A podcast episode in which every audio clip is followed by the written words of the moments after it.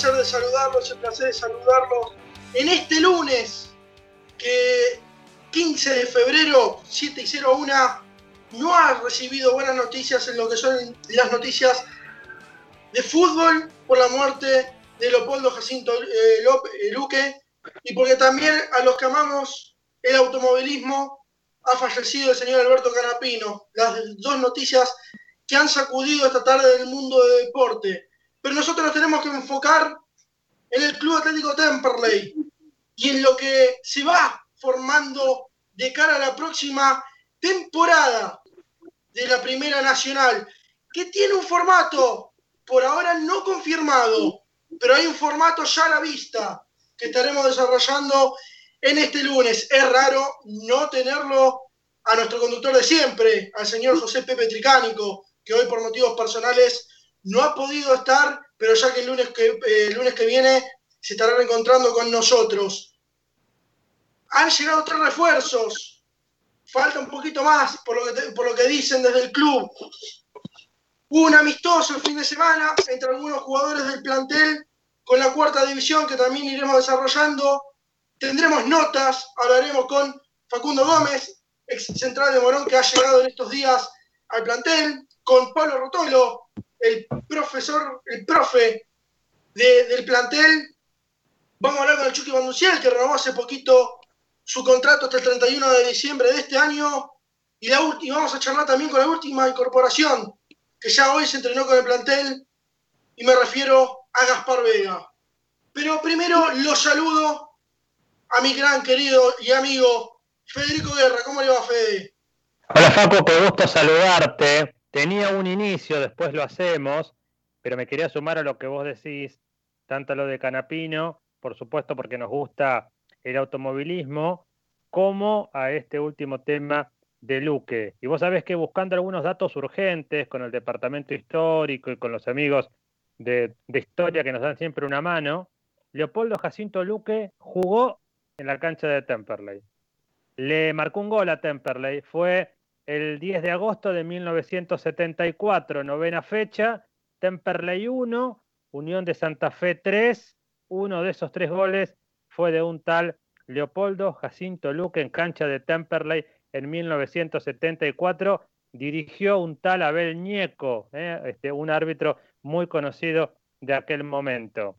Y además, Luque jugó en la final, en aquella famosa final del tren que fue a Junín, en aquel Temperley Unión. Ahí estaba el departamento histórico buscándonos más datos, pero queríamos empezar con estos datos urgentes, ¿no? Vinculados con lo que ocurrió hace un ratito. Y fíjate vos si será grande la historia de Temperley, que siempre aparece algunos de los grandes futbolistas asociados directa o indirectamente con nuestra historia, con nuestra camiseta, ¿no?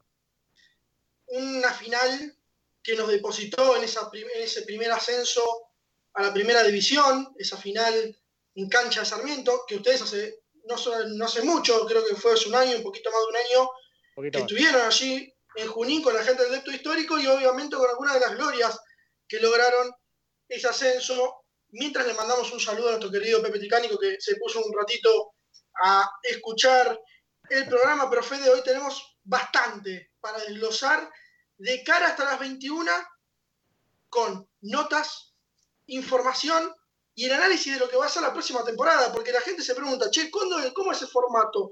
¿Cuándo arranca el torneo?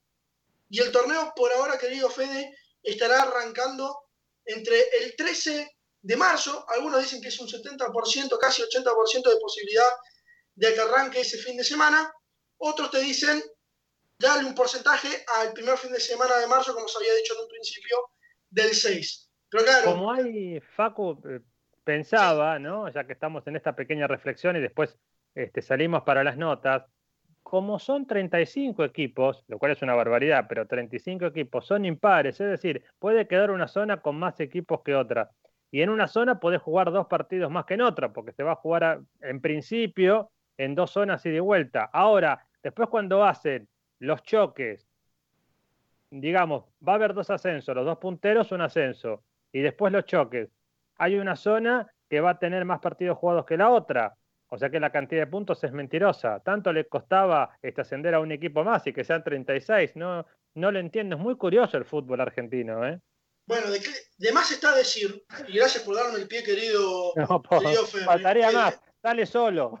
No, no, pero vamos al caso de que ahora también, en las últimas horas, había hablado que por ahí Deportivo Madrid llegue a la Primera Nacional. Porque recién ahora se dan cuenta la gente de la Asociación del Fútbol Argentino de que hay 35 equipos. Claro, ¿cómo claro. decís? En una zona quedarán de 17, en la otra quedarán 18, los dos primeros de cada zona irían a la final, del segundo a cuarto de cada zona, reducido, como iba a ser en la temporada que después se suspendió por la pandemia y se terminó rearmando todo con ese reducido medio raro en que terminó, determinó el ascenso de Sarmiento en la final contra Estudiantes de Río Cuarto y Platense ganando el reducido también contra el equipo celeste de Río Cuarto, ganándole por penales, ¿sí? y logrando después de 22 años su vuelta a la primera división. Pero antes, no habría descensos, ¿no, Facu? No, habría descensos. no hay descensos, eso confirmado. Para los que ¿No hay o no habría? no hay, no va a haber descensos. Los descensos no existen en esta primera parte del año, por lo menos hasta fin de año. Tengo entendido que no va a haber descensos, seguramente para el año que viene sí. Y para los que preguntan, ¿hay promedios? No. El ascenso ya no tiene más promedios.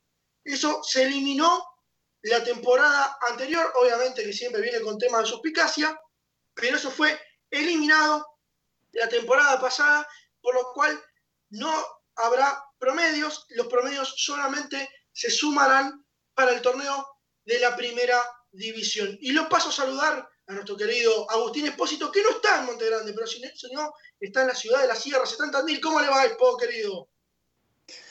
¿Cómo te va, Facu? El saludo para vos, para Fede y obviamente también para todos eh, los que nos están escuchando. Así es, me, me tomo un ratito de las vacaciones aquí en Tandil para, para charlar un rato con ustedes y los escuchaba atentamente, además, eh, con uh, el formato, ¿no? El posible formato de la B Nacional, la cantidad de, de equipos para Primera Nacional, ahora en este caso.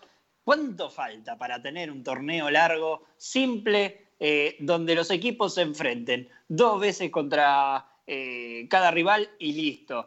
Una B nacional de tanta gente, eh, de tantos equipos en este caso, la veo un poco inviable. Si la querés hacer así, dividila en dos zonas. Eh, pero dividila bien, no como ahora con 35 equipos que, tiene actualmente la, Primera Nacional. Eh, Facu, es un placer estar aquí eh, para, un nuevo show de Temperley. en este caso, bastante lejos de, de Turdera y, alrededores.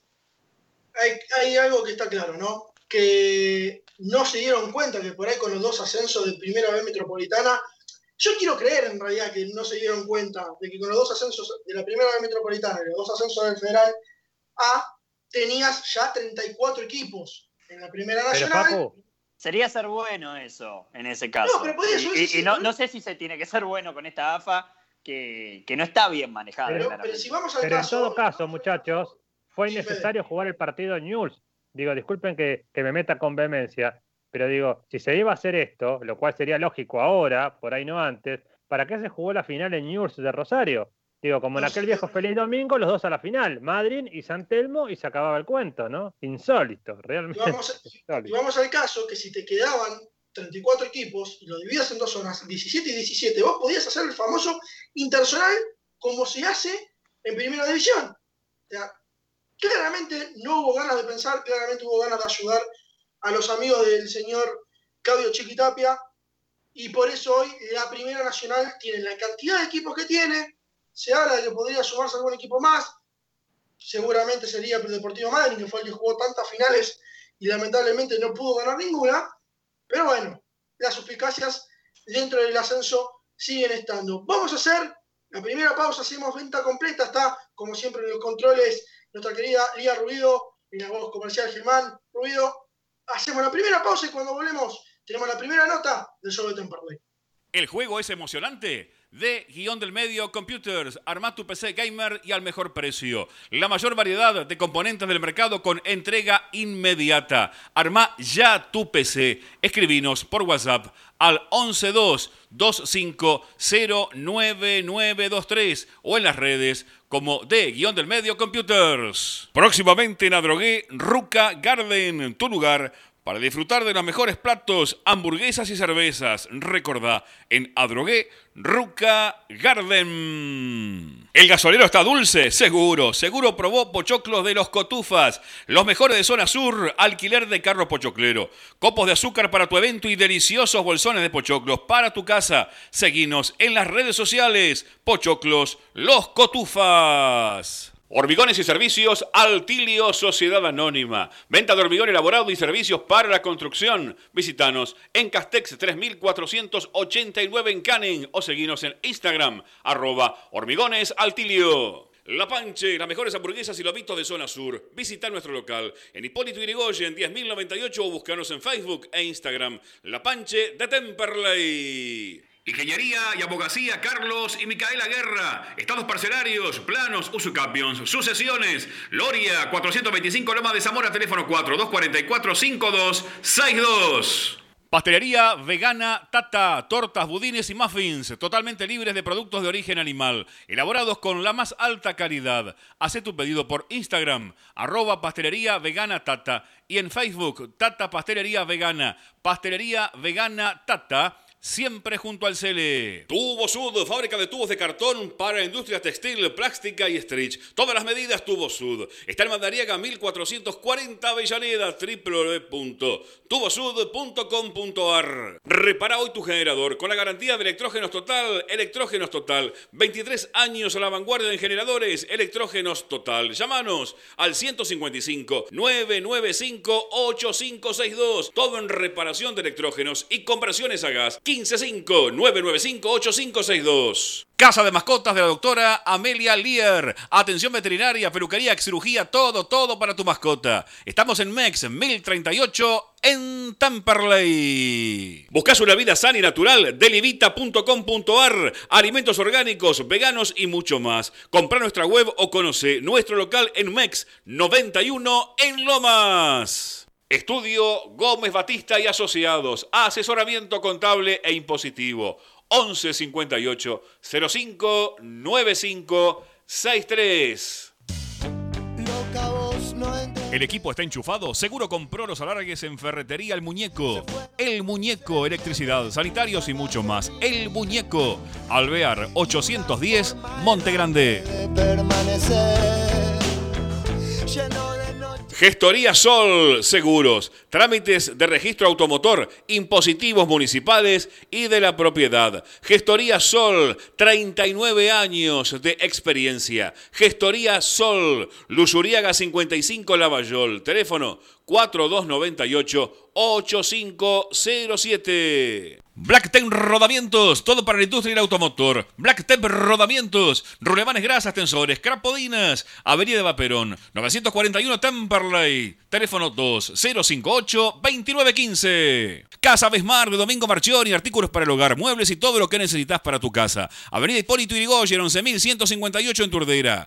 Academia de Choferes Lino, unidades doble comando, te esperamos. El 25 de mayo, 29, Temperley y Emirante Brown, 2200 en Lomas.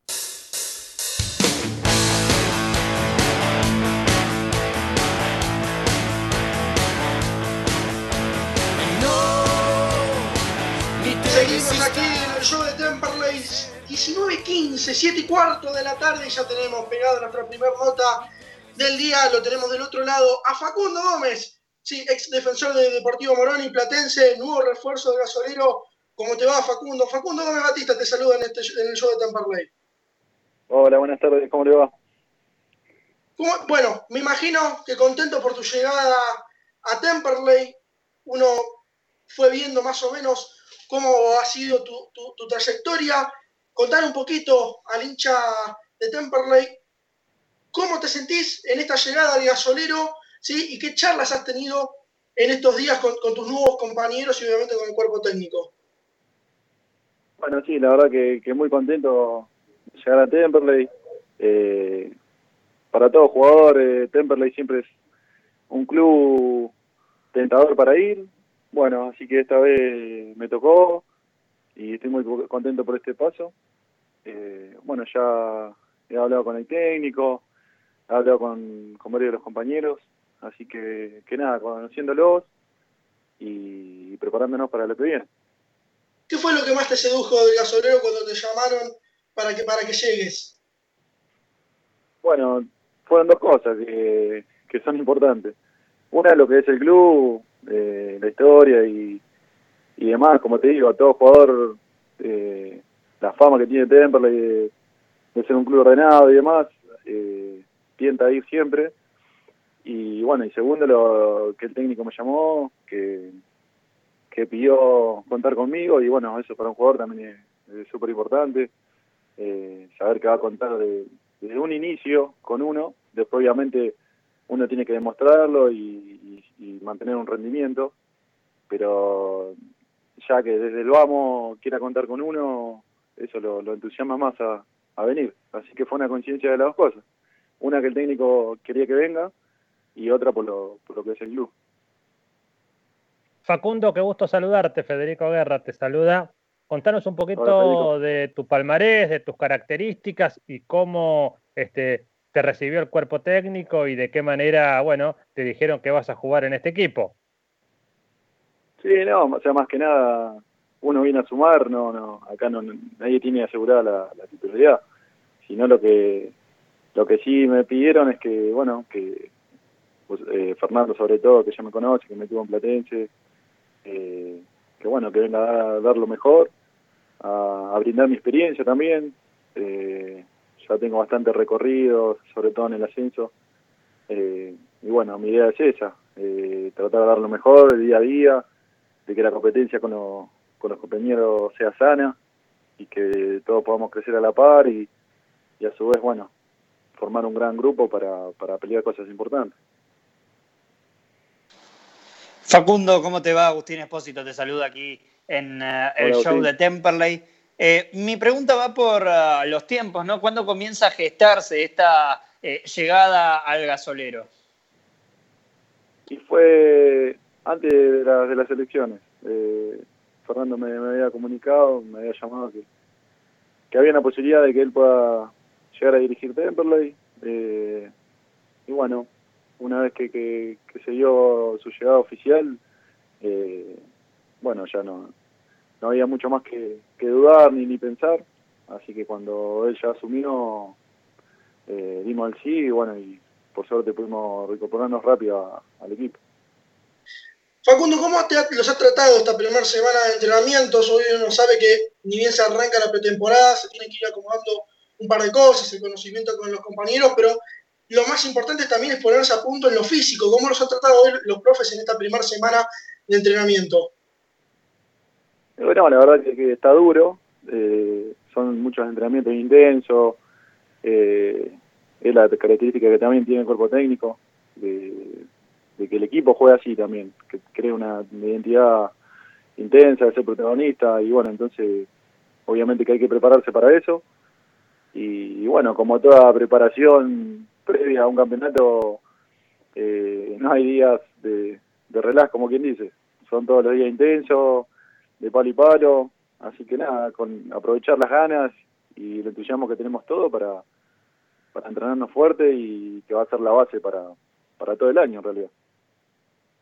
Sumado a lo que decís Facundo, y un poquito como para ampliar el concepto, vos que nos contabas que ya fuiste parte, digamos, o tuviste a este cuerpo técnico o a este técnico en tu carrera, ¿cuáles son las características, cuál es el sello que este técnico le imprime a los equipos? Bueno, nosotros lo estamos conociendo a Fernando en estos días también, ¿no? Sí, sí, bueno, él mayormente que siempre que quiere una salida limpia, mucha triangulación de pelota, que, que el equipo sea protagonista, que sea dueño de la pelota, eh, que ataque constantemente, que también sepa cuidarse cuando, en caso de que el equipo vaya ganando, de cuidarse con la pelota, de, moverla de un lado a otro. Eh, bueno, es un planteo que creo que a la mayoría de la gente futbolera le gusta. Eh, lleva su proceso, obviamente. Eh, entonces, bueno, él, tanto nosotros, bueno, yo lo conozco un poco, pero eh, me incluyo que lo, el sistema que él tenga o que quiera crear eh, ahora con, con el plantel, lo tenemos que tratar de adaptar rápido. Obviamente que va a llevar su tiempo, ojalá que no, ojalá que, que sea lo más rápido posible, pero, pero bueno, eh, la idea es ya ir grabándose los conceptos que él quiere para, para tener mayor rendimiento. Facundo se habla mucho de lo que será eh, el formato del torneo. Nosotros recién en, la, en, la, en, el arranque del programa decíamos que seguramente sea como el torneo anterior, que después se frenó por la pandemia, de dos zonas, de, una de 17 y otra de 18, al ser 35 equipos y ser eh, un torneo impar. Obviamente se habla demasiado, pero ustedes como jugadores, cuando se empieza a hablar del formato del torneo y de si va a haber descensos o no va a haber descensos, o la cantidad de ascensos que va a haber o no, eh, ¿Cómo lo viven personalmente dentro de un grupo? Sí, lamentablemente mío que nos estamos mal acostumbrando a, que sea todo un poco desprolijo eh, de parte de, los que se tienen que encargar de lo que sería el formato y demás. Eh, estamos a días o semanas de arrancar el campeonato y no sabemos cómo se va a jugar. Lo mismo pasa con la, cuando estábamos en pandemia. Eh, no sabemos la fecha de inicio, no sabemos cómo se va a jugar. Eh, entonces nosotros la verdad que tratamos de, de, aislarnos un poco de eso y de prepararnos el día a día. Eh, somos conscientes que, que no podemos perder tiempo en pensando esas cosas, que cuando aparezca el, capaz que aparece una semana antes el formato del, del campeonato y la, o la fecha de como, cómo se va a jugar, eh, para cuando toque eso tenemos que estar preparados. Entonces, bueno, nos, eh, esto es día a día, prepararse día a día para, para lo que viene. Y nada, bueno, obviamente con, con la mayor esperanza de siempre la mente de todos jugadores es pelear un campeonato. Más allá de que haya descenso o no, eh, en la impronta del jugador siempre está querer ganar y, y como quien dice, levantar la copa, salir en la foto. Entonces, eso es lo que apuntamos todos.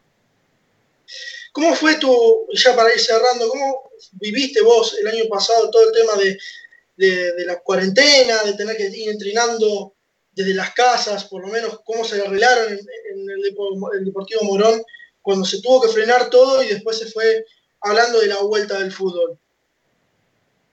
Sí, bueno, la verdad que el cuerpo técnico que, que tuve en ese momento eh, se dedicó bastante bien en, con ese tema, eh, entrenábamos vía Zoom eh, tres veces por semana,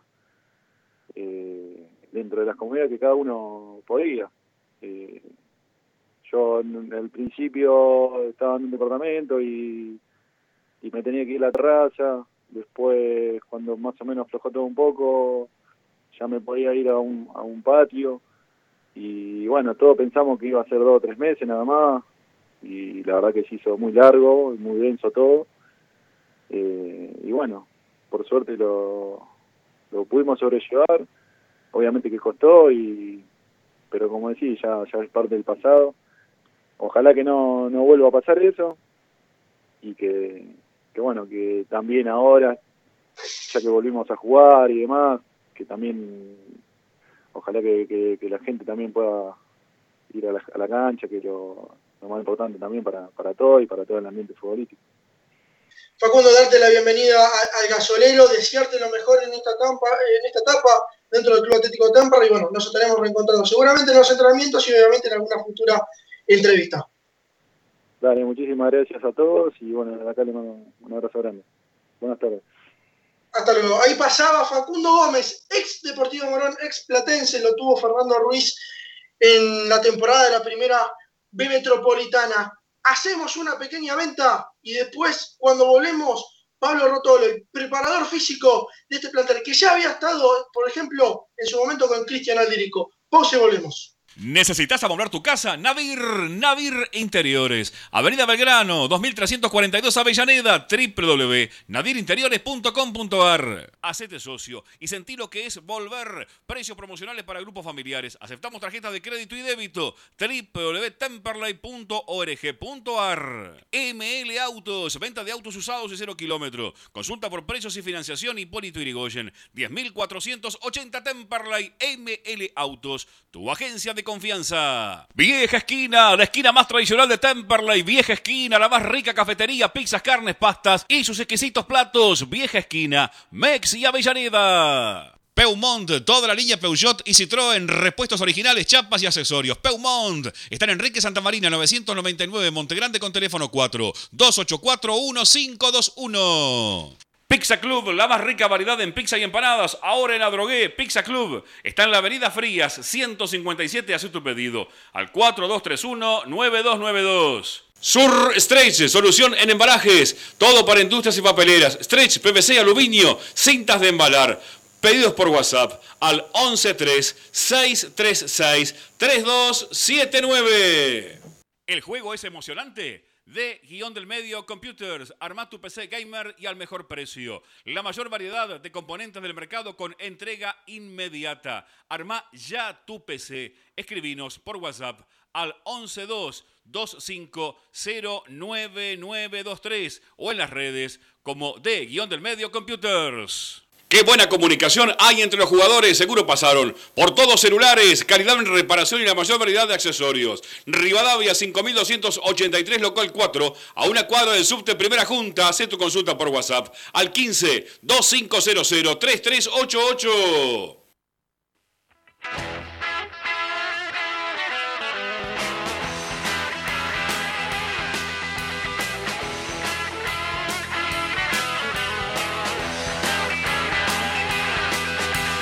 Seguimos aquí en el show del en esta primera hora que se pasa volando y ya lo tenemos en línea. Del otro lado, al preparador físico del plantel, al señor Pablo Rotolo. ¿Cómo te va, Pablo? Facundo Gómez Batista te saluda. Hola, Facundo. Buenas tardes a vos y a toda la audiencia. Bueno, Pablo, me imagino que les han dado duro en esta primera semana a los jugadores en la parte física. Básicamente, ¿cómo los encontraste vos en el primer día y cómo has visto el desarrollo de estos siete días que han pasado desde que inició la pretemporada? Sí, mira, la verdad que encontramos un grupo con muchísima predisposición para el trabajo, para, para aprender, para interpretar la idea de juego que tiene Fernando, eh, que es lo principal, ¿no? Las ganas este, y la actitud que debe tener el jugador a la hora de entrenar. Así que la verdad, más que positiva la sensación, eh, muchos de los jugadores eh, bueno, obviamente todos nosotros los conocemos, particularmente en mi caso también los he tenido en, otra etapa, eh, conociendo también en el día a día a los juveniles, este, asimilando los trabajos y la metodología de trabajo que tenemos nosotros como cuerpo técnico. Es tu segunda etapa, en Temperley habías estado con eh, Cristian Aldirico, lo, te reencontraste seguramente con, con algún que otro, con algún con otro jugador. ¿Cómo te sentís vos en esta vuelta a Temperley? Eh, la verdad que muy contento. Eh, en la etapa que hemos estado con el polaco, la verdad que un club muy ordenado, un club con, con muchísimas perspectivas de crecimiento, donde se puede trabajar con tranquilidad, donde se puede desarrollar el trabajo sin ningún tipo de problema. Eh, tanto los recursos materiales, el, el humano también principalmente, eh, utilería, cuerpo médico y todo lo que todo lo que rodea un plantel profesional, la verdad que este, a total disposición del plantel, eh, todas las cosas que uno necesita para desarrollarse en el día a día se tiene, así que nada, muy contento, la verdad que estamos todos nosotros de trabajar en el club eh, y tratando de aportar, bueno, lo que cada uno de nosotros pueda para tratar de conseguir los objetivos que se propongan. Hola, qué gusto saludarte, Federico Guerra. Te quería hacer una consulta técnica, no una duda. Vamos a suponer un escenario de máxima que eh, pueda llegar la vacunación a todos y en este caso también le toca a los futbolistas. ¿Qué pasa con el jugador, el futbolista, el deportista de alto rendimiento que este, tiene la vacuna, digamos, o que se pone la vacuna? ¿Tiene que esperar algunos días para volver a entrenar? ¿Tiene que esperar algunos días para volver, digamos, a la normalidad de su vida? ¿O la puede hacer este, normalmente una vez que esté vacunado? Eh, hola Federico, ¿cómo andas? Buenas tardes. Mira, la realidad que la realidad que esa respuesta eh, yo no te la sé dar, es una linda pregunta, mañana se la voy a, preguntar al médico del club.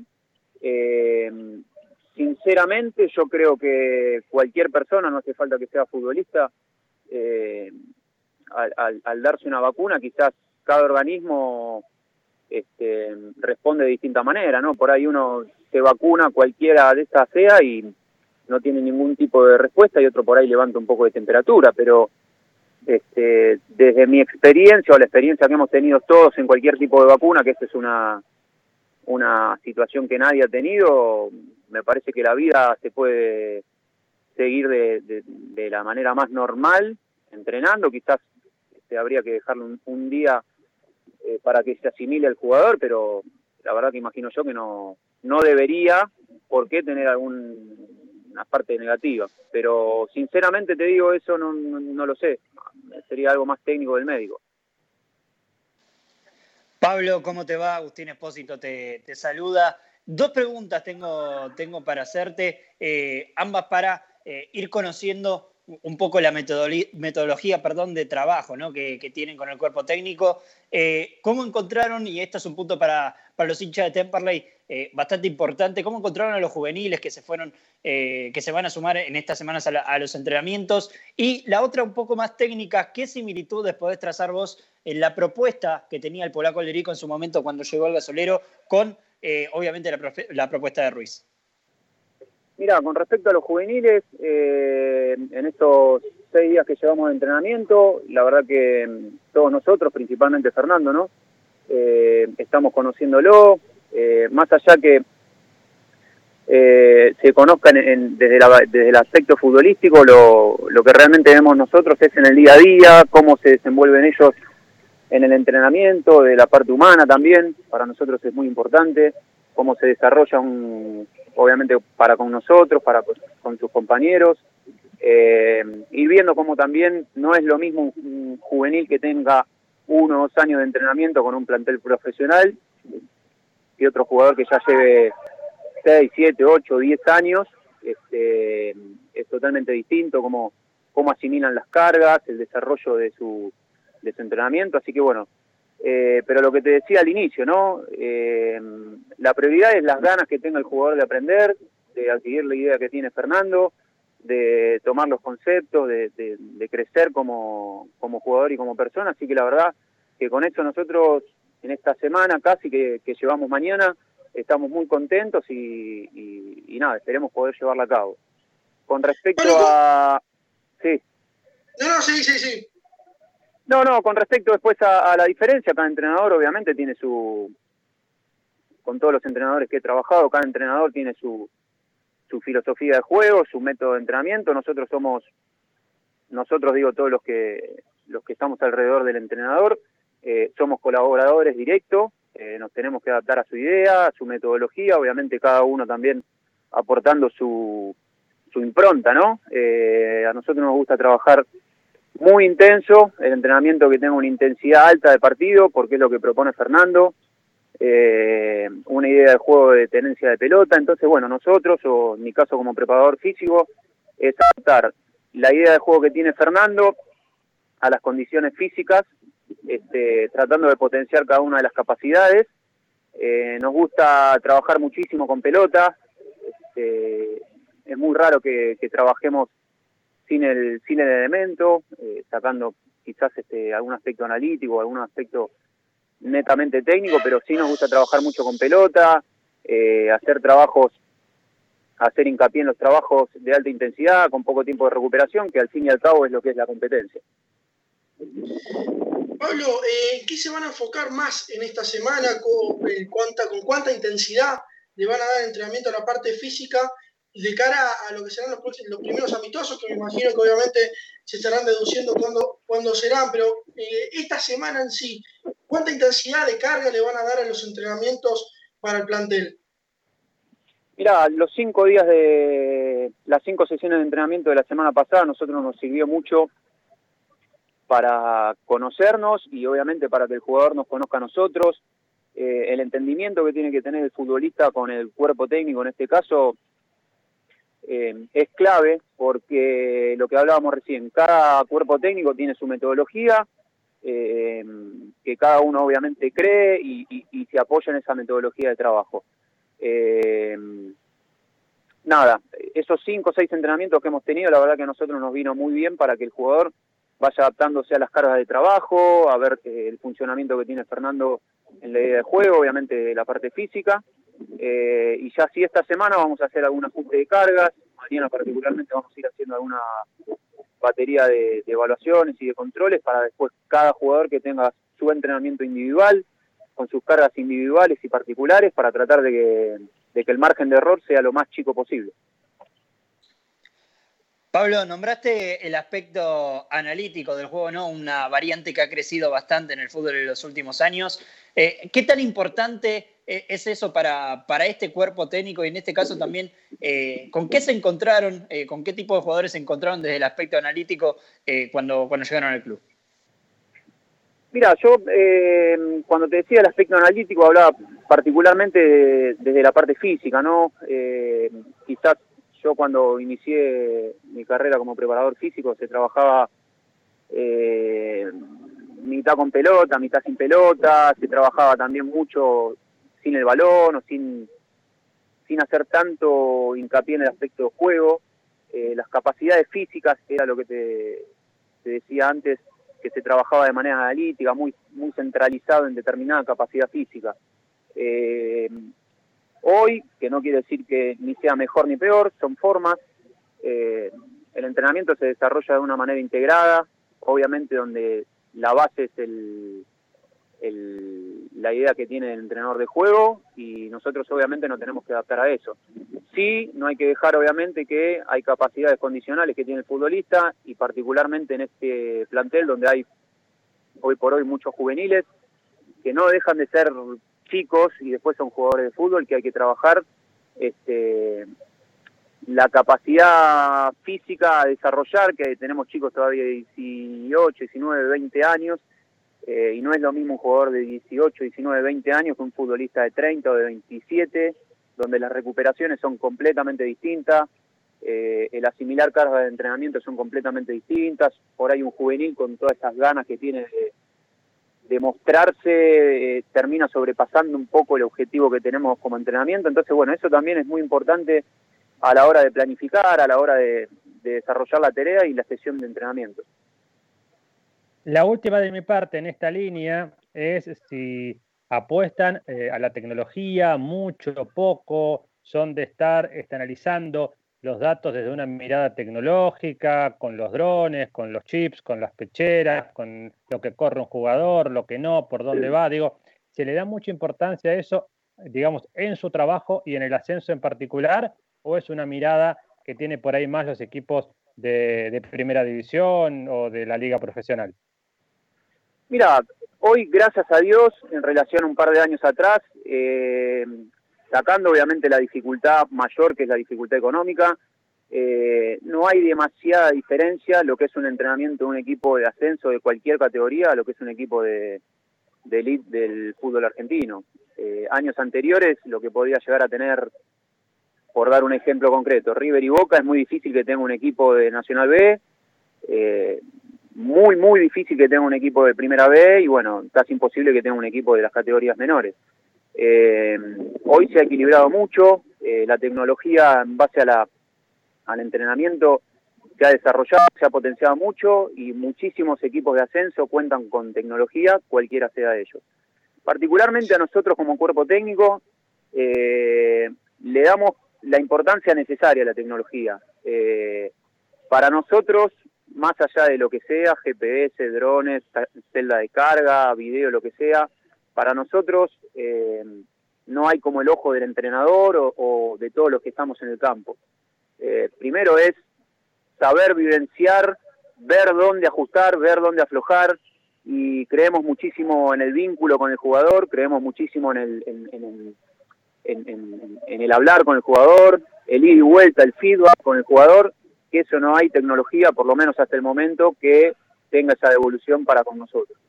El jugador es una persona, el jugador tiene sentimientos al igual que todos nosotros, el jugador tiene problemas económicos como todos nosotros, el jugador tiene problemas este, este, emocionales, sentimentales, de cualquier tipo, y eso obviamente después llevado al entrenamiento, con un estímulo de carga que uno por ahí tiene planteado, eh, terminas corriendo un riesgo de lesión o terminas corriendo un, riesgo este, que le puede hacer un daño al jugador principalmente y obviamente después al equipo, sacando por ahí momentánea o, por un lapso más largo de tiempo al equipo. Eh, por eso digo que nosotros creemos muchísimo en el vínculo, en la comunicación, en el feedback, eh, y después sí en la tecnología, obviamente, que trabajamos con ella, eh, es una herramienta más de trabajo. Eh, se puede trabajar tranquilamente sin tecnología, podés tener un laboratorio, un laboratorio como podés tener solamente dos conitos y una pelota y se puede trabajar. Eh, esto ya es un pensamiento mío particular. Acá la base de la pirámide es la pasión que uno le pueda llegar a meter a su trabajo, ¿no? obviamente si uno puede contar con tecnología, mejor porque el margen de error eh, se achica, los ajustes de carga se pueden hacer un poco más específicos para cada puesto y para cada eh, perfil que pueda llegar a tener el jugador, pero te repito, primero está la persona, primero está la comunicación, primero está el ojo del entrenador o de, todo el cuerpo técnico, y si la tecnología aporta datos, no dejan de ser datos este, numéricos, pero aportan datos que nos sirven a nosotros para ajustar o desajustar eh, perfiles de carga.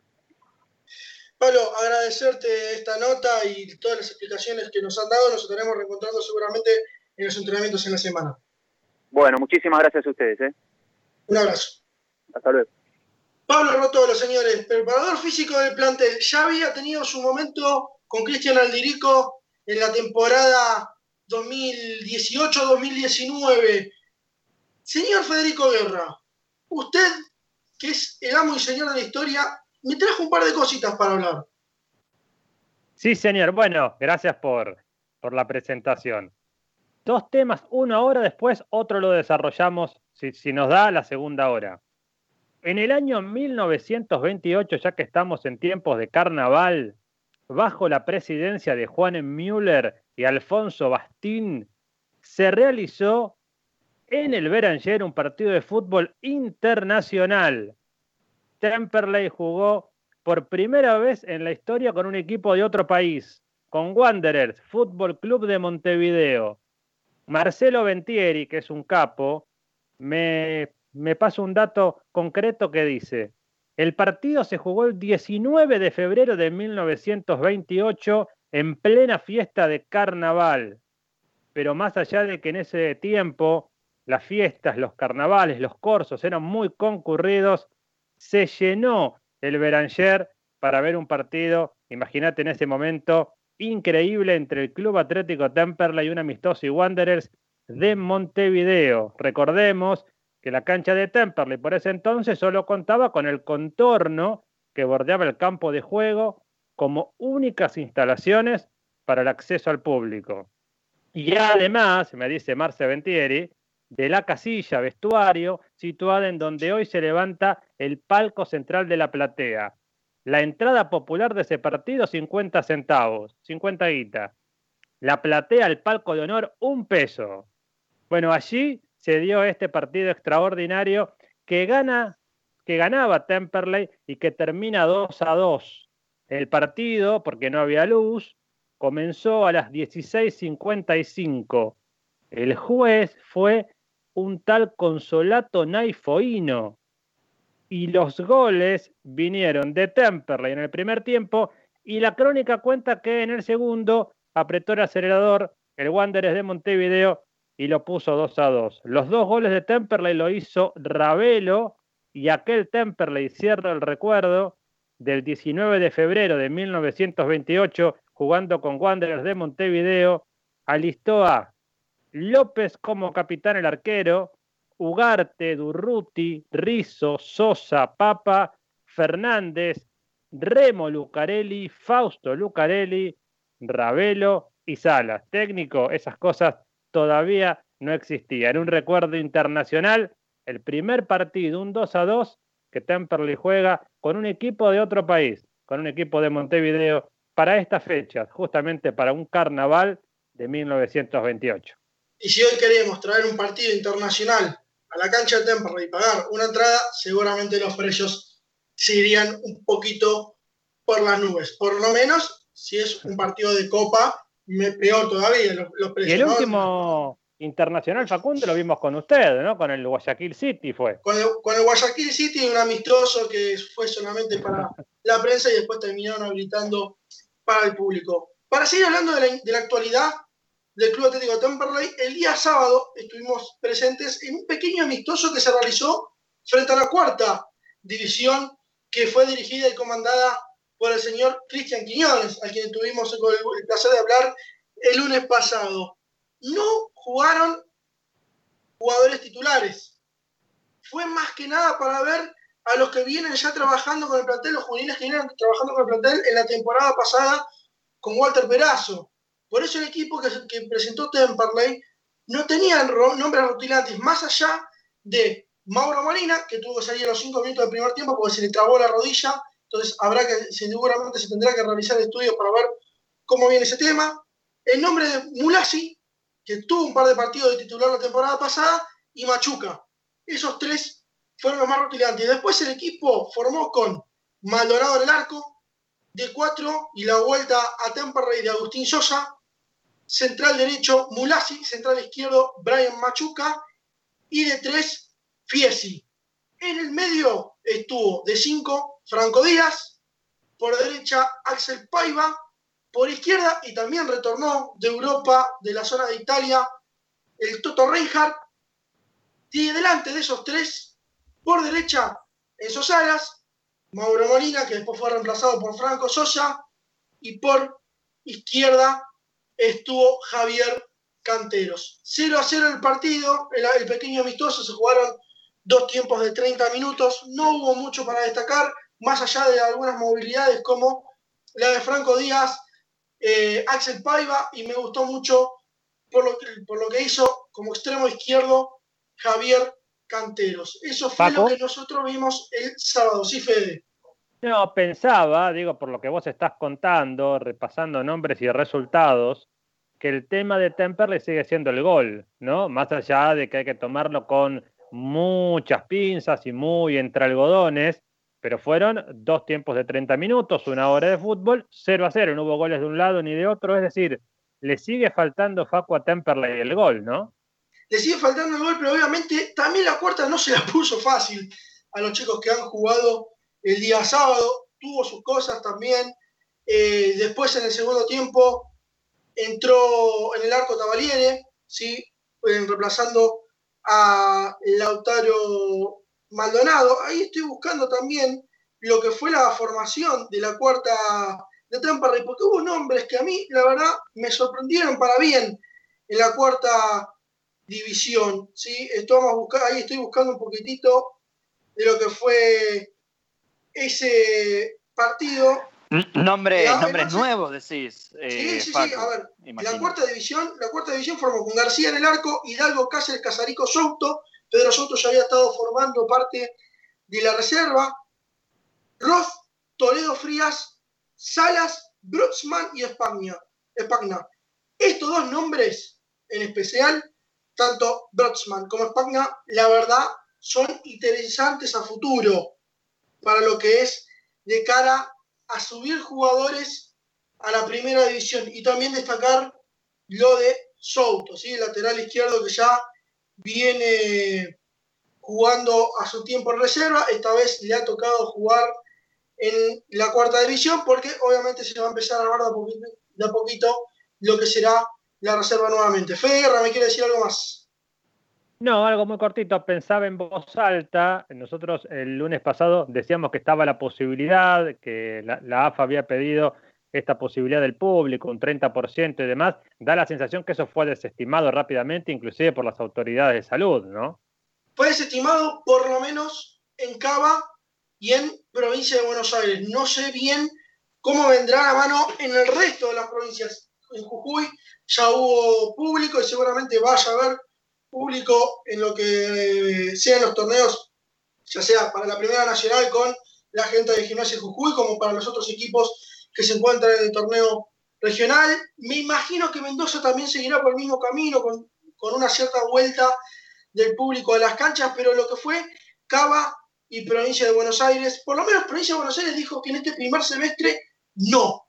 Vamos a estar atentos a lo que será el segundo semestre, porque obviamente en marzo tengo entendido, o a finales de febrero y finales de marzo llegarán más vacunas y estas serán las vacunas de AstraZeneca, ¿sí? así que tendremos más cantidad de vacunados en el país y uno se ilusiona obviamente con esa pequeña vuelta del público, porque si volviera el público en ciertos recitales y en ciertos lugares, ¿sí?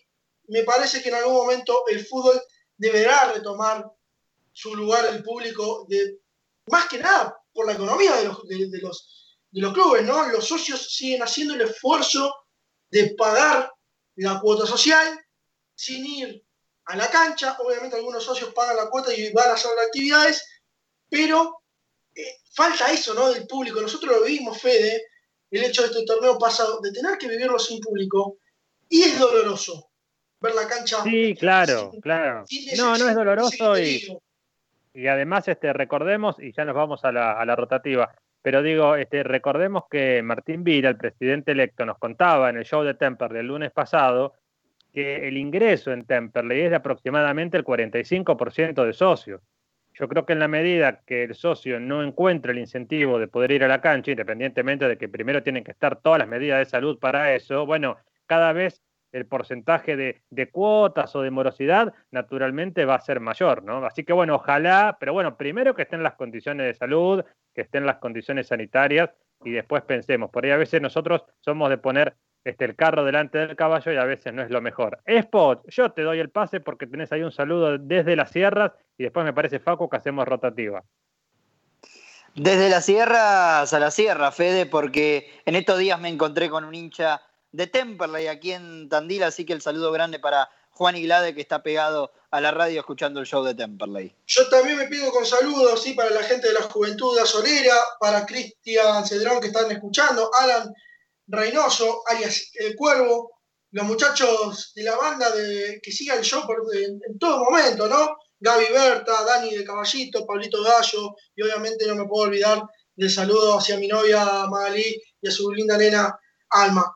Nos pegamos a la rotativa y cuando volvemos el segundo tiempo del show de Temperley con más notas y más charla y todo lo que tenés que saber del gasolero hasta las 21 estamos por la M1520 La Voz del Sur.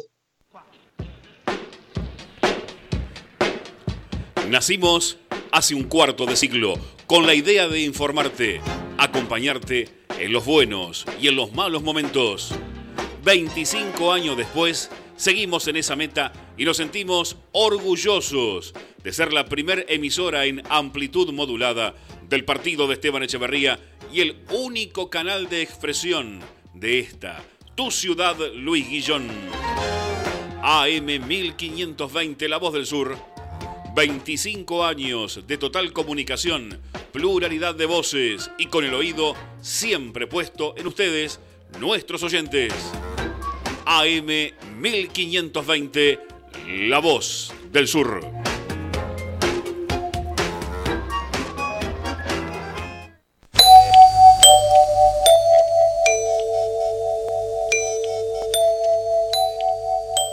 En 1520 kHz transmite La Voz del Sur desde Esteban Echeverría, provincia de Buenos Aires, República Argentina. Inicio de espacio publicitario. Para prevenir el coronavirus hay que saber. Si sos mayor de 65 años, es importante aplicarse la vacuna antigripal y todas las dosis contra el neumococo, evitar el contacto con personas que vengan de países afectados y no asistir a lugares muy concurridos. En caso de presentar fiebre con tos o con dolor de garganta o con dificultades para respirar, consulta el sistema de salud, preferentemente por vía telefónica. 0800-222-1002. Argentina Unida, Ministerio de Salud, Argentina Presidencia. Rubido Propiedades, ventas, alquileres, tasaciones, administraciones. Confíe su propiedad en profesionales matriculados. Rubido Propiedades, llámenos o envíenos un WhatsApp al 15 71 65 1719. Su operación inmobiliaria es más segura con Rubido Propiedades. Los colores de tu vida, encontralos en Pinturería Dani. Todo para el pintor, con una amplia gama de colores para darle vida y luz a tus ambientes. Vení, visitanos y consultá. Tenemos todo a tu alcance. Aceptamos tarjetas de crédito. Pinturería Dani, Boulevard Buenos Aires 1917, Luis Guillón, Telefax 4296-8457.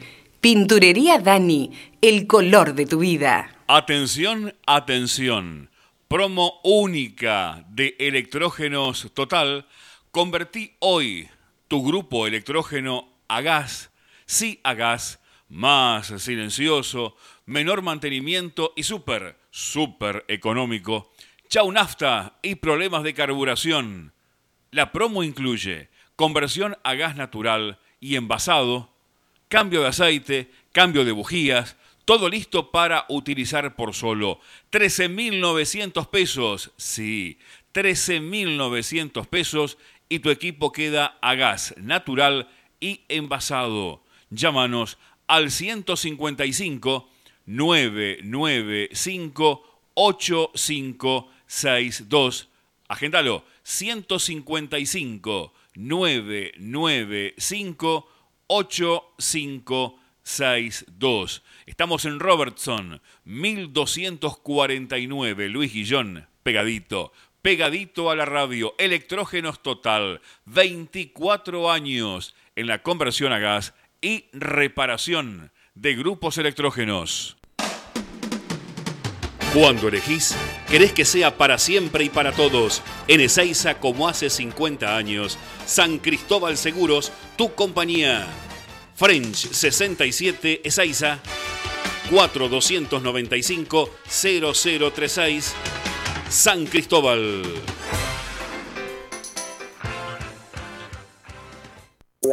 Presentamos Mercado Esteban Echeverría, una plataforma virtual de compra y venta local. Ingresa a www.mercadoee.com.ar. Ofrece o encontrá productos y servicios desde tu casa. Municipio de Esteban Echeverría, orgullosos de lo que hacemos acá. En Luis Guillón, pimienta, productos de almacén natural, frutos secos, productos aptos para celíacos, veganos, orgánicos y una gran variedad en productos dulces. Pimienta, pagando en efectivo 10% de descuento. Comunicate con Dayana al 116 738 9912 116 738 9912. Estamos en Madariaga 514 Luis Guillón, a pasitos de Boulevard Buenos Aires. Pimienta, aquí, aquí te esperamos. Fin de espacio publicitario.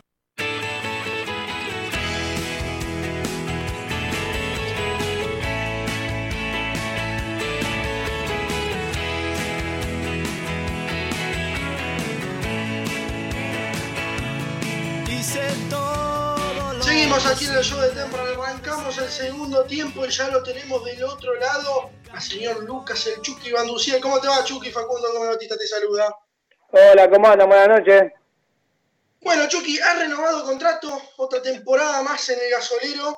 ¿sí? ¿Cómo te sentís con esta renovación? Bien, bien, bien. La verdad que, que todo 10 puntos. Esta vez sí se pudo firmar todo presencial, no como la otra vez. Así que salió todo bien. Me imagino que habrás hecho un balance ¿no? de lo que fue la temporada pasada. Lamentablemente no se pudo lograr el objetivo que era el de ascender. ¿sí? Fue un torneo muy atípico con esas siete fechas y después el reducido. Y obviamente ahora el cambio de, cuerpo técnico, ¿no? ¿Cómo, ¿Cómo, lo estás viviendo en estos días? Este cambio de cuerpo técnico y el balance que vos haces de la temporada que se terminó. No, la verdad que, que bueno, una lástima que se haya ido Walter, eh, pero bueno, ya otro cuerpo técnico, otra esperanza, otra ilusión. Y lo que pasó, bueno, el torneo pasado, eh, hicimos un balance, más lo que nos quedamos, hablamos con Crivel y algunos. Eh, nada, nos damos cuenta que ningún equipo nos pasó por arriba y creo que muchos partidos los perdimos por detalle, que creo que si habíamos, si ajustábamos eso podíamos seguir creo que hasta el final, pero bueno, se dio así. Eh, y nada, bueno, hubo lesiones del club, ahora está Ruiz al mando y habrá que seguir las órdenes de. Chucky, el gusto de saludarte, Federico Guerra. Te escucho, no para vivir del pasado, porque como vos decís, hay que seguir avanzando, pero cuando se sentaron a conversar, ¿qué le faltó a Temperley del torneo pasado? ¿Le faltó solamente el gol o por ahí consideran que hubo otros aspectos que por ahí este nuevo Temperley puede mejorar para tener una mejor temporada? No, creo que más que nada el gol. El gol es más en esta categoría que son que se definen partidos por pelota parada. Creo que, que solamente el gol, porque después defensivamente, armando juego y plantándonos de visitante estábamos bien, eh, pero el gol o la efectividad o los últimos metros eso sí que nos faltó.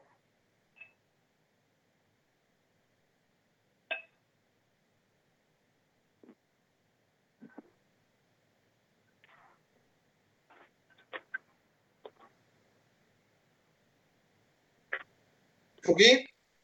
Sí, se cortó. Me parece que. Ahí está. Ahí estás, Ahí. Chucky, ¿estás ahí? Sí, sí, sí, pensé que se había cortado, no se escuchaba ninguna voz.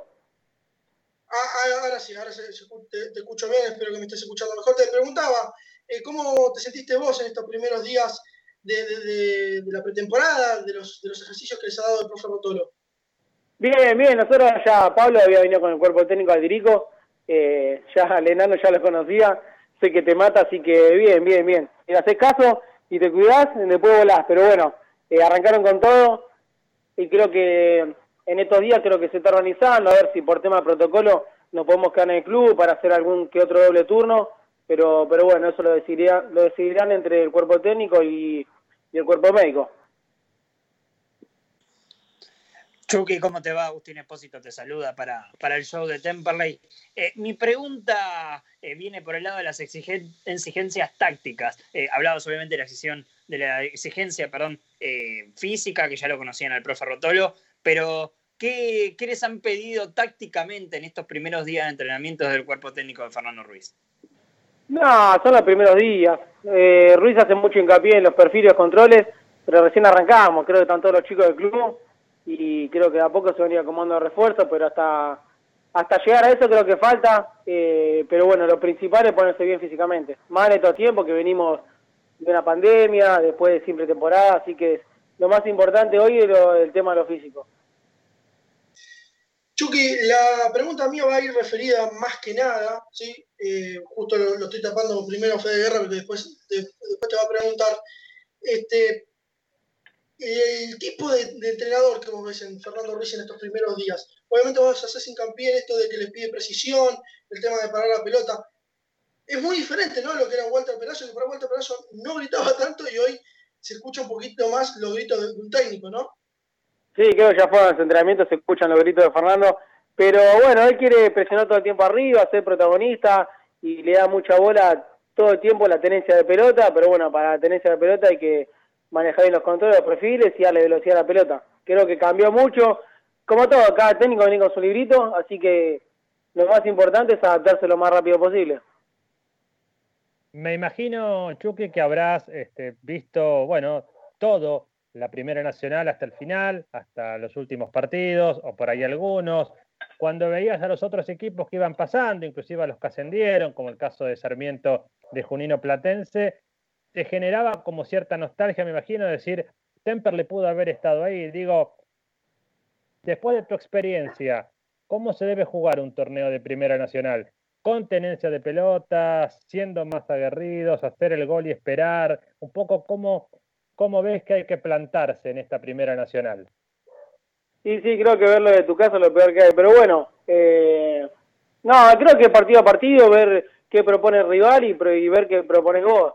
Eh, todos los partidos son distintos, además de las siete fechas todos los partidos fueron distintos, distintos así que nada, el partido tenés que ir visitante a buscar algo y hacerte fuerte de local, eh, depende de cómo, cómo vas y cómo se van dando los resultados. Eh, Chucky, ¿cómo, fue, ¿cómo recibieron a los nuevos jugadores del plantel? A Seba Martelli, a Facundo Gómez. Obviamente se fue hasta Santa Fe y después volvió a, Papaleo, que el otro día le hicieron el famoso túnel. Sí, Papaleo lo, le había mandado mensaje, ¿viste? Porque ya se estaba comiendo un par de días, necesitamos que ya venga lo antes posible. Y bueno, eh, Seba ya estuvo en el club, yo no sabía. Y bueno, hoy vino Gaspar y ya está Facundo Gómez, así que nada, 10 puntos, que son todos buenos chicos, son todos del club. Ya está la bandita ahí del córner siempre presente, así que lo, lo, le hicimos parte a todos rápidamente. Me imagino, obviamente, que van pasando los días y uno escucha, ¿no? Se habla ya del formato de, dos zonas, como lo que iba a ser la temporada pasada, pero que después se frenó y te empieza a picar el bichito de decir, bueno, que pase rápido la pretemporada y que vuelva a rodar la pelotita. Sí, creo que también está el tema de la Copa Argentina, creo que la jugado en marzo, que no sabemos todavía, pero bueno, eh, no sabemos cuándo arranque cómo va a ser, pero lo que dijo Fernando, que hay que prepararse para que en el supuesto caso que arranque el 6 de marzo, está preparado seguís siendo el que le pone mucha, pero mucha pila al plantel, ¿no? Siempre con, alguna que otra broma y con alguna que otra frase con el resto del plantel. Y el otro día te vi con Matías Sosa, ¿sí? Y te ganaron un par de ejercicios, me pareció. No, no, pasa que filmaron los que perdí, viste, yo muy, mucho que no tengo y perdí eso, viste, Matías está muy bien. Y pero en el de empujar con los jugadores se lo maté, pero bueno, viste, a veces no se puede mostrar todo. Bueno, Chucky, agradecerte esta nota, obviamente desearte lo mejor en esta nueva temporada en el club y nos estaremos reencontrando tanto en los, en los partidos amistosos, en entrenamientos y en lo que será el resto de la temporada. Dale, dale, dale, muchas gracias y nos, estamos viendo, nos estamos viendo del club pronto. Hasta luego, Chucky.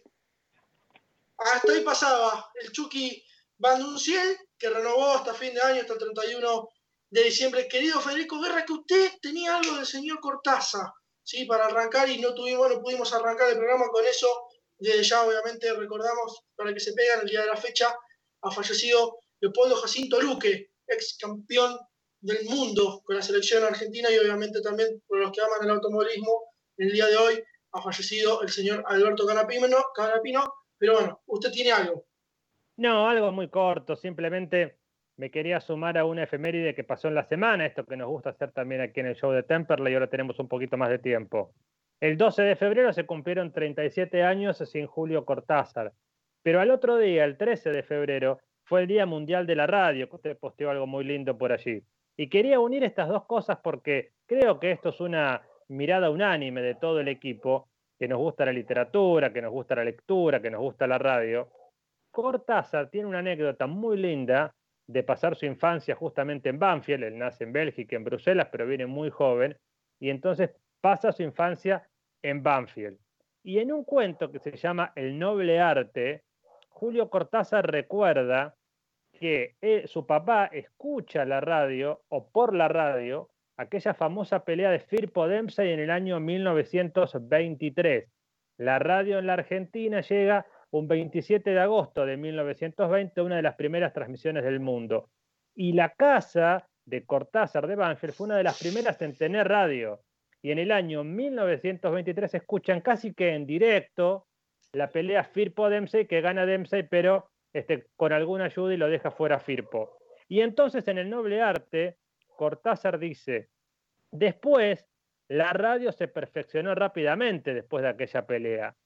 Aparecieron los altavoces, hasta ese momento se escuchaba solo con auriculares, las lámparas y esas palabras que eran la magia de mi infancia. Porque, Faco, amigos, así fueron esos años de niñez de Julio Cortázar en Banfield, en el sur, lleno de cronopios, famas, esperanzas y rayuelas con música de radio para saltar y llegar al cielo.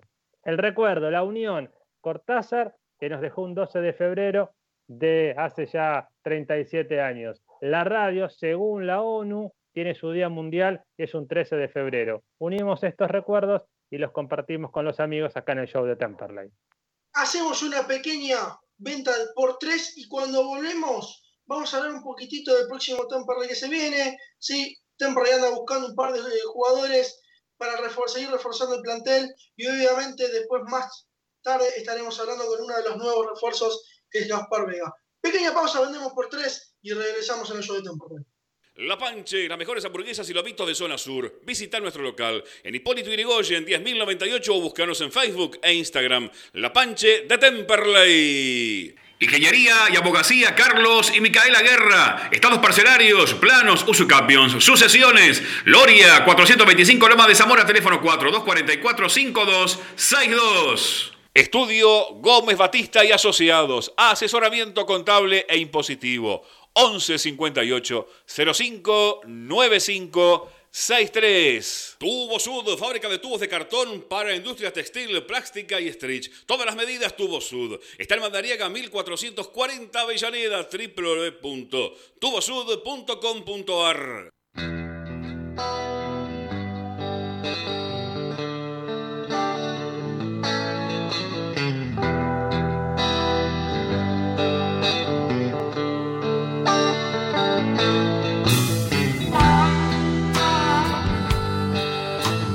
Qué lindo que es escuchar la reina de fondo y ese rock nacional que nos pone siempre nuestra querida Liga. Se viene un nuevo Temperley. Se anda buscando diferentes posiciones. Se viene buscando un 9, ¿sí? se viene buscando un 3, sé que se viene buscando un 4. Hay que empezar a reforzar. Y querido Fede Guerra y querido Agustín Espósito, les pregunto a ustedes, ¿en dónde creen que se tiene que reforzar más este Temperley.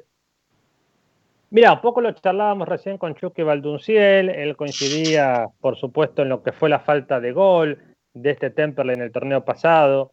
Por allí, junto con la falta de gol, más allá de que estuvo Corser, ya no está más, me parece que a Temperley le faltó la generación de juego también para llegar al gol. Un Temperley que, más allá del tanto, para mi gusto, y lo comentábamos con Pepe, con ustedes, con los muchachos, estuvo este, lejos, ¿no? Inclusive del arco de las posibilidades de gol. Hubo partidos que se le complicaron mucho, hubo partidos que daba la sensación que cuando a Temper le hacían un gol ya no podía remontar ese gol que le hicieron. Creo que lo que el Celeste por allí encontró como saldo positivo es alguna mirada en los centrales, en lo que es la defensa. Insisto con que le ha faltado este, la falta de gol y sobre todo avanzar con laterales. Me parece que por ahí tiene que estar este, la llave de este nuevo Temperley por los laterales. Es un recurso que usan mucho los equipos, sobre todo en el ascenso, en el fútbol en general y sobre todo en el ascenso. Le ha faltado definición, pero también le ha faltado generación de juegos para llegar al gol. Es decir, un Temperley que estuvo muy lejos en el torneo pasado de lo primero y muy bueno que había hecho Perazo. Claro, el equipo después se fue desarmando demasiado. Ahora me da la sensación, ahora vos nos vas a repasar los tres refuerzos, que tenemos un equipo que no va a traer grandes figuras, que se va a tener que arreglar mucho con lo que tiene, mucho con los jugadores de las divisiones inferiores, que es algo que también pedíamos. Bueno, allí va a haber un gran desafío este, para el técnico, pero tiene que darle importancia a los laterales, insisto, tiene que darle importancia a la generación de juego y sobre todo y sobre todo a tener ese 9 que logre la definición. Un lateral tiene que ser simple, un lateral que corra, que pasa al ataque, que vuelva, que mande un centro, un 9 en el área. También los partidos a veces se ganan desde la simpleza, ¿no?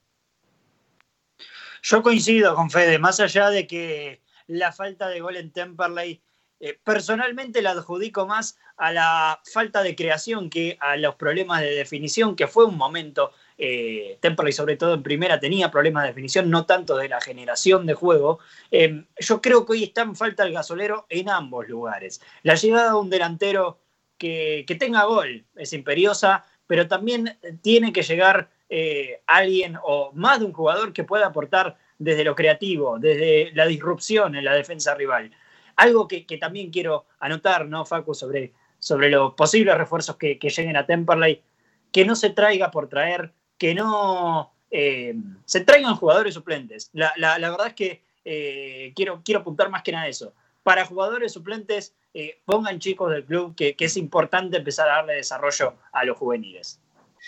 La dirigencia, obviamente, el, lunes pasado, cuando hablábamos con Martín Vila, y después en lo que fue en la campaña ¿sí? electoral, nos decían que iban a apuntar a esto, ¿no? A que los juveniles tuviesen un rol más importante o que haya en el equipo una cierta cantidad de juveniles que jueguen en los 90 minutos o por lo menos un par de minutos. Y esto es a donde tiene que apuntar justamente Temperley. Es verdad, a veces es difícil traer, a, cuando vos traes jugadores que son suplentes, es tapar a lo que vos tenés detrás. También depende de la Pero mano es, del es imperioso eh, Sí. que, que los jugadores, que los juveniles jueguen. Eh, eh, le da otro desarrollo al club, te da eh, posibilidades. Ya Se, se habló mucho en las elecciones sobre eh, cómo Temperley debe convertirse en un club formador y vendedor de jugadores, ¿no? Es que muchachos, se termina el torneo, creo que aquí lo habíamos dicho, ¿no?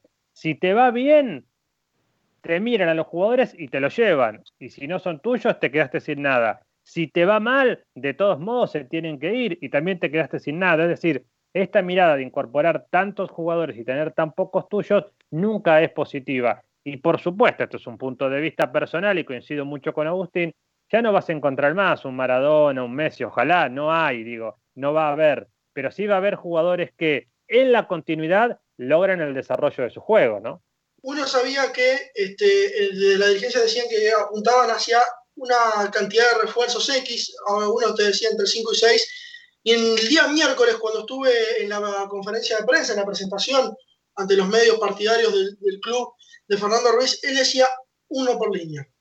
Y a mí me quedó en la cabeza esa frase, porque si me decís uno por línea es, o traemos uno en, ca- en cada lugar, ¿sí? un lateral, otros dos centrales, otro lateral, otro cinco, otro volante, A ver, y Paco, así. Paco, repasaste ahora estos tres jugadores que se incorporan, en qué líneas, este, para aquel este oyente que está del otro lado, contanos un poquito de los tres refuerzos que hasta ahora llegaron a Temperley, qué líneas ocuparían para saber qué nos falta traer, en principio según lo que dice el técnico, ¿no?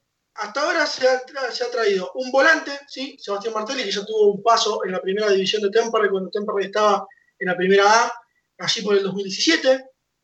Se trajo un central, Facundo Gómez, que ya lo conoce desde Platense. Y hoy firmó un 5, un volante, ¿sí? que es Gaspar Vega. ¿A qué apunta también a reforzar Fernando Ruiz? Un 3, ¿sí? que se había hablado de Sebastián Periodo, Bustos claro. ¿sí? que ex eh, lateral de San Telmo. Se busca traer un 4 para que le haga competencia a Agustín Sosa.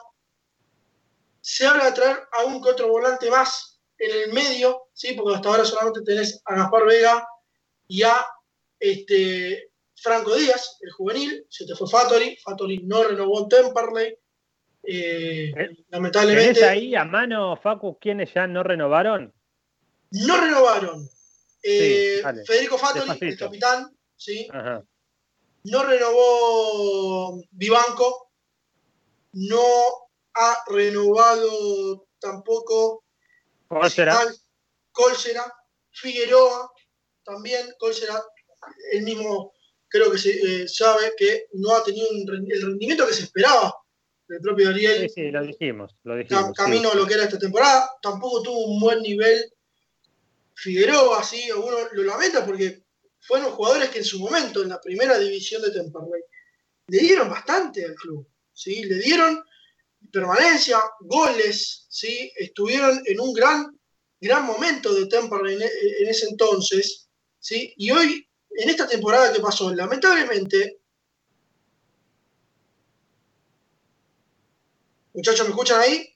Sí, sí, perfecto, Facu. Te estoy escuchando sí. con atención y tomando nota. Dale tranquilo. este, se, había, se había visto en un, en un Temperley que no, no le encontraron la vuelta. Y yo creo que también ahí tuvo la responsabilidad de Perazo, ¿no? De que no encontraron la vuelta, porque siempre fue con lo mismo, siempre fue con la misma idea, pensando que lo tenía a Prieto, pensando que lo tenía así, pensando que lo tenía a este eh, Messiniti, y no lo tenía, ¿no? Otro de los jugadores que, que se han ido, Jonathan Fleita volvió a Unión, Luciano Valli, González Bordón, Alfredo González Bordón, Unión Marchoni, que fue al fútbol de Grecia, Emiliano Jacópulos también. Hay que ver qué iba a pasar con mi banco, me habían dicho, me, parece que está más afuera que adentro. ¿Alonso sigue? Eh, Alonso sí, Alonso se quedó, fue porque Alonso, Vieto, Molina y el Poli Contreras ya tenían contrato hasta el 31 de diciembre de este año. que esos jugadores se quedan. Se renovó el contrato a Papaleo, que llega libre esta vez de Unión, me parece que también es hasta el 31 de diciembre. Se le renovó contrato al Chucky Banduciel, que, con el que recién hablábamos. Se le renovó contrato a Federico Crivelli. ¿sí? Fede Crivelli se queda un año más en la institución. ¿Se renovaron los pedidos por De Martini o por el momento no? Porque siempre es un jugador codiciado, digamos. Tengo entendido que no han llegado ofertas por De Martini, ¿sí? Me imagino que ofertas no debe faltar para el central del gasolero, pero no, desde la dirigencia no nos han dicho mucho que digamos en cuanto a la situación de De Martini, que sigue teniendo contrato con el club, pero bueno, la idea obviamente es reforzar por línea y eh, ver qué Temperley se viene. Los que, los que, sí si uno lo piensa así, si uno dice hay que reforzar uno por línea, eh, yo incluso hasta puedo llegar a, coincidir con, este concepto. Ahora, Temperley también tiene que medir eh, con el plantel, con, la, con el dinero también a, disposición, para qué está. Y también pensar en traer en eso. Si ya sabes que Temperley va a ser un equipo que va a pelear la mitad de tabla, con alguna aspiración a, a un poco más, y capaz podés ahorrarte un billete en esta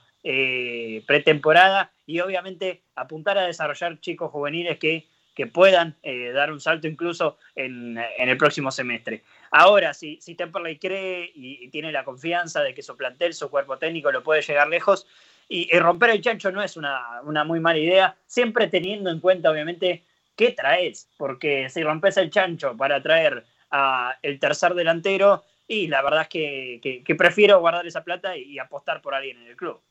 Muy a priori, muchachos, muy a priori, sacándolo a Temper de esta charla que, les voy a proponer muy cortita, pero un pequeño debate entre nosotros, ¿cuál les parece que puede ser o pueden ser los equipos que estén peleando por ahí, por ahí, ahí arriba? Nosotros en la temporada pasada eh, a Platense lo pusimos en el lote. Me parece que Sarmiento de Junín no estaba en ese lote, pero a Platense sí. Saquémoslo a Temperley porque uno este, efectivamente quiere que siempre esté. ¿Qué equipos les parece que pueden venir con mucha fuerza? Porque da la sensación que salvo los Tigres o algunos del interior, los San Martín de Tucumán o los Belgrano, grandes cucos no se ven, pero es un torneo duro. Arranque usted, señor querido Expo.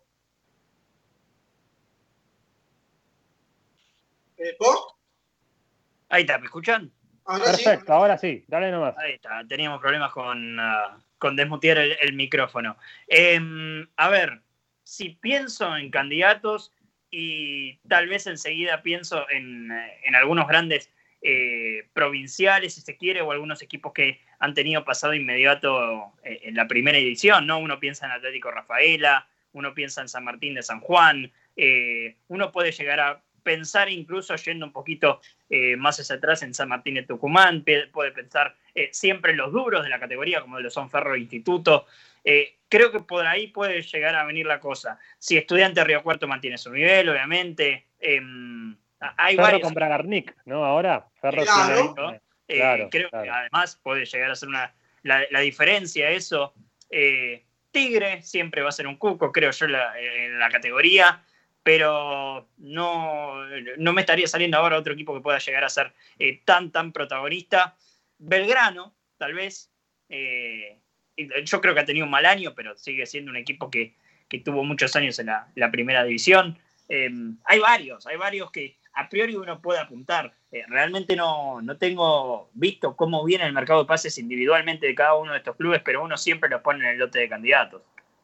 Yo para ir cerrando ya este pequeño debate, obviamente los del interior, como Belgrano, como Atlético Rafaela, como instituto, como San Martín San Juan, San Martín Tucumán, como los que vienen diciendo ustedes, siempre van a ser candidatos en esta primera nacional, ¿no? Estamos hablando de la primera nacional de 35 equipos. Es difícil después encontrar otros nuevos equipos que digan, le pongo mi ficha. Pero si hablo, si hablo básicamente de, la zona metropolitana, ¿sí? Este, me refiero por ahí, le voy a poner mis fichas a Quilmes, le voy a poner obviamente mis fichas a Ferro, ojo con Atlanta, tal vez puede llegar a ser un animador nuevamente de este torneo, y después Tigre, yo creo que Tigre va a ser uno de los candidatos. Depende después cada uno cómo se refuerce. Hoy miraba un poquito Chacarita y Chacarita tiene, por ejemplo, ya dos extemporales. Ibáñez y Federico Masur, que hoy Masur firmó, firmó contrato. Qué buenos refuerzos, ¿no? Una, cosa también, Faco, con estas proyecciones, em, y también algo tirón de orejas, si se quiere, para la Asociación del Fútbol Argentino. Eh, qué difícil es proyectarnos eh, sin saber cómo es el torneo, sin saber cómo eh, realmente se va a jugar esta, primera nacional. Eh, es difícil, a ver, si uno piensa en un torneo largo ahí, los equipos más profundos son los que, en profundidad hablo obviamente del plantel, son los que van a tener un éxito más relativo, pero eh, si uno apunta a otro tipo de torneo, tal vez un torneo corto con zonas, y ahí las sorpresas están a, flor de cañón y, pueden pasar tranquilamente y bajar a uno de estos grandes candidatos que estamos nombrando. Sí, pero ojo con un detalle y cierro por lo menos de mi parte. Expo, porque si es un torneo largo, es todos contra todos a una rueda. Ahora, si es corto, es todos contra todos a dos. Es decir, de todos modos, tenés una cantidad de partidos muy importantes. Así que también uno tiene que tener, y cuando digo uno, digo Temperley, un plantel un poquito más largo, porque me parece que vamos camino a un torneo largo, por lo menos en cuanto a cantidad de fechas, ¿no? Es cierto que no es lo mismo volver a jugar con un equipo este, otra vez porque ya lo conoces. Y lo último, y ya me voy, por lo menos en este tramo, es cómo se ha notado, me parece, que los equipos de fuera de Buenos Aires, los más llamados del interior del país, los equipos de las provincias, los fuertes, al no tener público han disminuido, me parece, este, su potencia, ¿no? Como me parece que se ha sentido mucho. Los equipos de Metropolitano han ido a jugar afuera y me parece que han este, salido bastante airosos en, la, este, en el juego, ¿no? Al no haber público y demás, me parece que, que los equipos de afuera lo notaron mucho. Habrá que ver cómo se desarrolla, obviamente queda mucho para el arranque del torneo y obviamente para la confirmación oficial del mismo. Hacemos una nueva pequeña pausa y cuando volvemos seguramente tendremos ya la voz de Gaspar Vega, el nuevo refuerzo del Club Atlético Temperley, que viene del fútbol de Indonesia. Le preguntaremos cómo es el fútbol de allí. Pausa y volvemos con más show de Temperley. Casa de mascotas de la doctora Amelia Lear. Atención veterinaria, peluquería, cirugía, todo, todo para tu mascota. Estamos en MEX 1038 en Tamperley. Repara hoy tu generador con la garantía de Electrógenos Total. Electrógenos Total. 23 años a la vanguardia en generadores. Electrógenos Total. Llámanos al 155 995 8562. Todo en reparación de electrógenos y conversiones a gas. 155 995 8562. Pastelería vegana Tata, tortas, budines y muffins, totalmente libres de productos de origen animal, elaborados con la más alta calidad. Haz tu pedido por Instagram, arroba pastelería vegana Tata, y en Facebook, Tata Pastelería Vegana, Pastelería Vegana Tata, siempre junto al Buscas una vida sana y natural, delivita.com.ar, alimentos orgánicos, veganos y mucho más. Compra nuestra web o conoce nuestro local en MEX 91 en Lomas.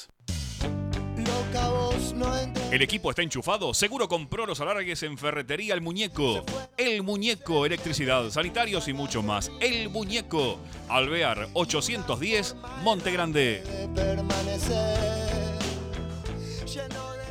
Gestoría Sol Seguros, trámites de registro automotor, impositivos municipales y de la propiedad. Gestoría Sol, 39 años de experiencia. Gestoría Sol, Lusuriaga 55 Lavallol, teléfono 4298-8507. Blacktep Rodamientos, todo para la industria y el automotor. Blacktep Rodamientos, rulemanes grasas, tensores, crapodinas. Avenida de Vaperón, 941 Temperley. Teléfono 2058-2915.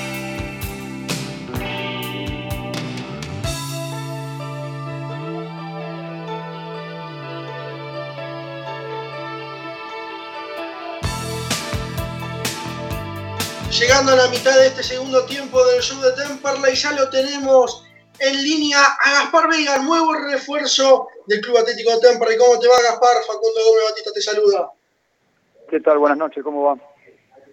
Eh, bien, mi pregunta, ya metiéndonos en este mundo de, de Temperley, ¿cómo se da tu llegada al gasolero? ¿Quién, quién te contacta y, cómo es que se da esta llegada a este Temperley? Bueno, la llegada mía se da a través de, Fernando Ruiz, quien, me contacta, que me conocía de, haberme enfrentado. Bueno, yo el profe también lo tuve, eh, mi paso por Buenos Aires, lo conocían. Eh, y bueno, a través de ellos fue que me llegó el llamado para, para venir a Temperley. Venís del fútbol de Indonesia, eh, un fútbol que para muchos del eh, para el argentino no es conocido, o por lo menos mucha importancia no le da. ¿Con qué fútbol te encontraste allá en Indonesia? Como decís vos, la verdad que es un fútbol que por ahí uno no, no lo tiene muy registrado, pero la verdad que me sorprendió eh, en todo sentido, ya sea a nivel futbolístico, a nivel de infraestructura, eh, a nivel de, público, pasión, de organización. La verdad que uno por ahí va con unas expectativas y cuando llegó, cuando llegué allá, la verdad que me superaron. Si bien tenía varios amigos eh, ahí jugando, el caso de Jonathan Bauman, que estuvo hasta hace poco en, Quilmes, de Elías Alderete, Chacarita, eh, ellos si bien me venían hablando de lo que era el fútbol ahí, cuando llegué me sorprendió para bien. Gaspar, el gusto de saludarte, Federico Guerra. Y un poco te quería preguntar cómo fue este tiempo de, cuarentena, cómo fue este tiempo de pandemia en Indonesia. No sé si estabas con tu familia, lejos de la familia. Este, contanos un poquito cómo, cómo lo manejaron ahí, sobre todo vinculado con, con el fútbol. Bueno, acá vos sabés que estuvo el torneo este, parado prácticamente un año y cómo lo manejaron allá. ¿Cómo venís vos físicamente además, no? Bueno, primero físicamente bien porque estuve estuve en Córdoba entrenando eh, con el club mío, digamos, de, de donde salí y después estuve entrenando también con un profe, entonces físicamente me siento bien, obviamente que hace eh, tiempo que, que no hago fútbol y entrenar en un grupo eh, es lo que estaba necesitando, así que de a poco sé que me voy poniendo bien, que me falta eh, rodaje con la pelota, minutos de fútbol pero después de lo físico estoy bien. Y con respecto a la pandemia, allá desde que se paró, igual que en todo el mundo, eh, se determinó que, bueno, hasta mitad de año no se iba a hacer nada y de ahí se iba a empezar a ver. Eh, la cuestión es que después empeoró la situación eh, sanitaria allá y, bueno, nunca nunca pude volver a reanudar. De hecho, todavía están, están con ese conflicto. A mí, en el medio de, todo este parate, se me venció el contrato y en diciembre, o sea que hasta diciembre tuve club y no y no renové. Eh, y a mitad de, año, más o mediados de julio más o menos, pude, pude regresar a la Argentina y ya quedarme con mi familia acá. Gaspar, más allá de, la llamada de Fernando Ruiz, ¿qué te sedujo también de este Temperley para llegar a Temperley? Me sedujo lo, lo grande que, que es, cómo viene haciendo las cosas hace rato. Yo soy gran seguidor del ascenso, me ha tocado jugar en varios clubes y, siempre fue un club que, que me gustó, que, que sabía que intentaba hacer bien las cosas, tuve amigos como Seba Prieto, como Santi Jordana que, estuvieron acá y, ellos me hablaron muy bien del club, tuve la posibilidad de hablar con, con también y lo mismo me dijo y bueno, la verdad que cuando, cuando ayer noche llegué me encontré con, estoy acá en la instalación del club y la verdad que me encontré con, con un club hermoso como me lo habían describido ellos. ¿no? ¿Cómo te recibió hoy el plantel? Sé que tuviste tu, primer entrenamiento junto con tus nuevos compañeros. ¿Y cuál fue la primera charla, obviamente, con Fernando? Bien, bien. La verdad que los chicos me, recibieron muy bien, tanto ellos como con el cuerpo técnico, como, como Leo Di Lorenzo, como, como Adrián. La verdad que eh, todo con, con la mejor predisposición. Así que contento por eso y bueno, con, con Fernando también un poco remarcando lo que habíamos hablado por teléfono, de la idea, del armado del plantel, de los tiempos, eh, de cómo de cómo le gustaba trabajar a él, de, la planificación de lo que viene en los próximos las próximas dos semanas de, cara al arranque del campeonato. Así que nada, hablando hablando un poco de todo, preguntándome cómo me sentía. Así que eh, nada, por ese lado eh, contento y agradecido con Fernando. Gaspar, eh, hablándonos un poquito de tus características, digo, sos un eh, defensor que busca el gol, que sube, que le gusta ir a cabecear, tenés algunos goles en tu carrera, ¿no? Tanto en Córdoba como en otros equipos donde has jugado. Sí, sí, si bien mi posición siempre fue volante central, eh, eh, pude pude alternar, digamos, pude tener otras variantes como tanto mismo de, central o, de libro, que lo he hecho en otros clubes también, eh, depende de la formación, eh, pero sí, me gusta, me gusta ir al área, me gusta también cuando estoy jugando de volante, me gusta pisar el área rival, ya sea en pelota parada o, de algún remate de larga distancia también. Contanos, por lo menos la última de mi parte, ¿cómo fue este tu paso por el ascenso? Por Atlanta, jugado también este, en Alumni, ¿no? De Villa María. Y, eh, ¿Fue un alumni que llegó a jugar en el campeonato de la B Nacional o jugaste los torneos regionales? No, no, yo cuando estuve en Alumni fue Federal A. Eh, y después, bueno, después tuve paso por italiano acá. Eh, después voy para, para Atlanta, en el metro, que ahí donde lo conozco a, Fernando. Y bueno, después me tocó estar en, en Rampla Junior, en primera división de Uruguay el fútbol uruguayo también es prácticamente a veces, yo digo, idéntico al, fútbol argentino, ¿no? Se mete mucho y, a veces por momentos también se juega, se juega mucho al, fútbol rápido. ¿Vos esperás en esta B nacional que se viene encontrarte con, un equipo, con, unos compañeros que te hagan, jugar rápido también al, fútbol o crees que vas a encontrarte con un fútbol más friccionado por lo que proponga el otro rival? No, creo que ha cambiado mucho hoy eh, el estilo de juego de, muchos de los equipos. Eh, hay muchos de, los técnicos que hoy eh, intentan intentan jugar y tratar bien la pelota. En el caso de, de Fernando, que busca la recuperación rápida tras pérdida y, poner intensidad a la hora de, tener la pelota, de hacerla rodar y creo que son muchos los equipos que están intentando hacer eso y se vio en la última B Nacional que muchos equipos, caso Estudiantes Río Cuarto, bueno, mismo Platense que, que ascendió, que, que intentan, tienen buenas intenciones y, han demostrado que, se puede jugar al fútbol tranquilamente. ¿Qué estuviste viendo de esta última temporada que pasó? Si pudiste ver algo de, esta temporada donde ascendió Sarmiento de Junín y donde ascendió Platense.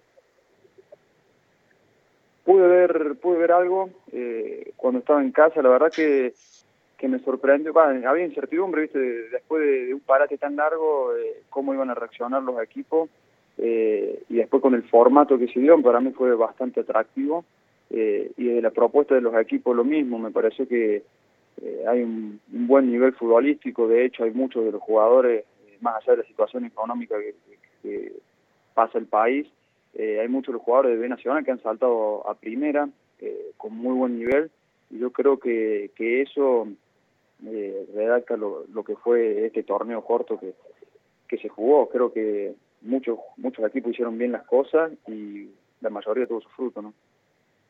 Gaspar, ¿algún apodo que tenga más que nada para nuestro relator cuando tenga que relatar? No, no, no, la verdad que no, Gaspar es lo único que, por el nombre nomás, no, no tengo apodo agradecerte la entrevista, obviamente, y desearte lo mejor, la bienvenida a, este Temperley y que sea lo mejor para vos eh, eh, dentro del gasolero. Nos estaremos reencontrando por, seguramente en los entrenamientos amistosos y lo que resta de la temporada. Bueno, muchísimas gracias por la bienvenida, por, por la nota y cualquier cosa a la orden. Hasta luego. Ahí pasaba Gaspar Vega, nuevo refuerzo del Club Atlético Temperley. El señor Federico Guerra me quiere decir algo. Algo este, por ahí más general que, que exceda el ascenso, en una pequeña reflexión, por ahí más que nada para los oyentes. Este, pasó el Mundial de Clubes hace muy poquito y leí algunos números, una reflexión. Y cuento esto porque siempre nosotros nos quejamos a veces de los torneos, no nuestros, que, que están desordenados. Y creo que todo este desorden que vemos en el ascenso y a veces también en la, en la Superliga, con copas que se arman, que se desarman, que no se sabe muy bien a qué se juega, te lleva a que después cuando los grandes equipos por ahí juegan este, las ligas internacionales, se les complica demasiado. Desde el 2007 hasta ahora, eh, la confrontación entre europeos y sudamericanos en el Mundial de Clubes, cuenta Juan José Pano en una entrevista, en una nota en página 12 muy interesante, dice, tiene números de catástrofe para los nuestros. 13 a 1, es decir, de las últimas 14 veces que jugaron sudamericanos con europeos, la diferencia es 13 a 1. La victoria de... De Boca, claro, claro. No, no, la, no, la ah, victoria de Corinthians frente al, al, Chelsea fue la única victoria en un Mundial de Clubes desde 2010 para acá, ¿sí? eh, de un equipo sudamericano contra un equipo europeo.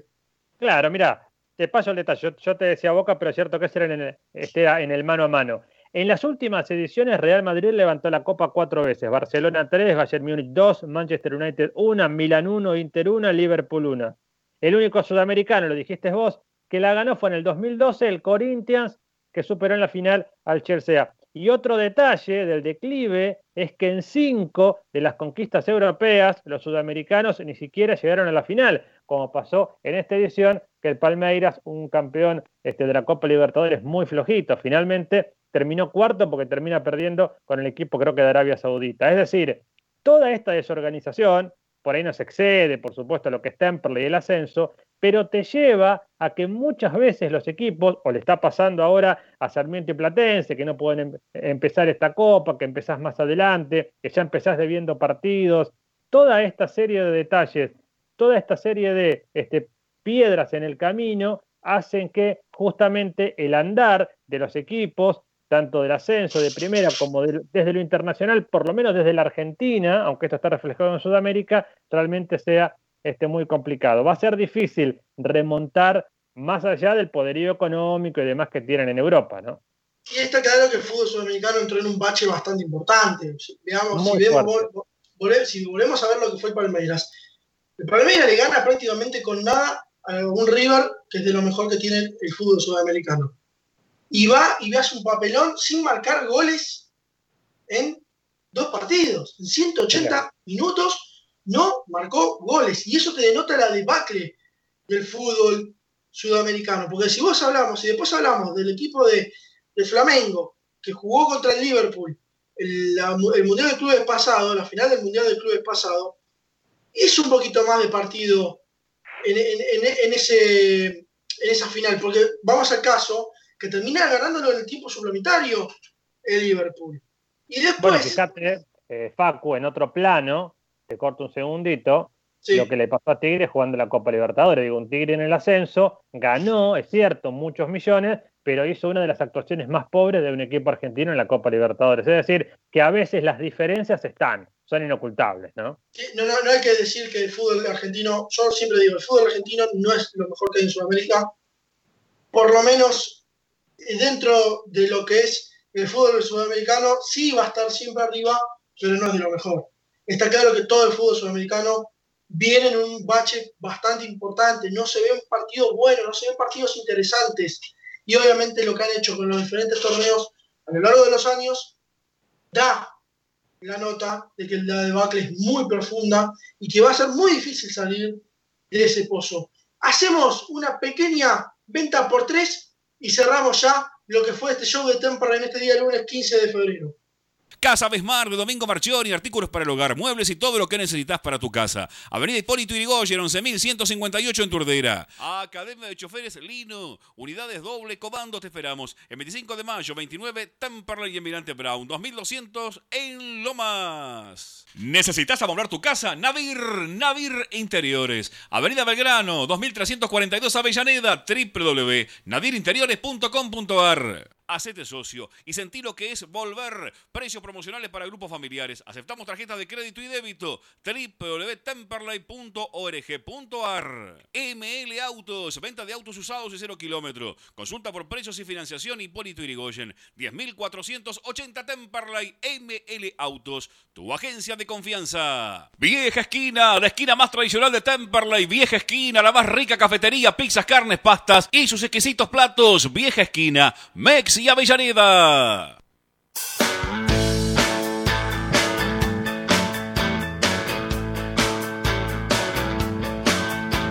Yo vivo en la otra calle, hago rock and roll.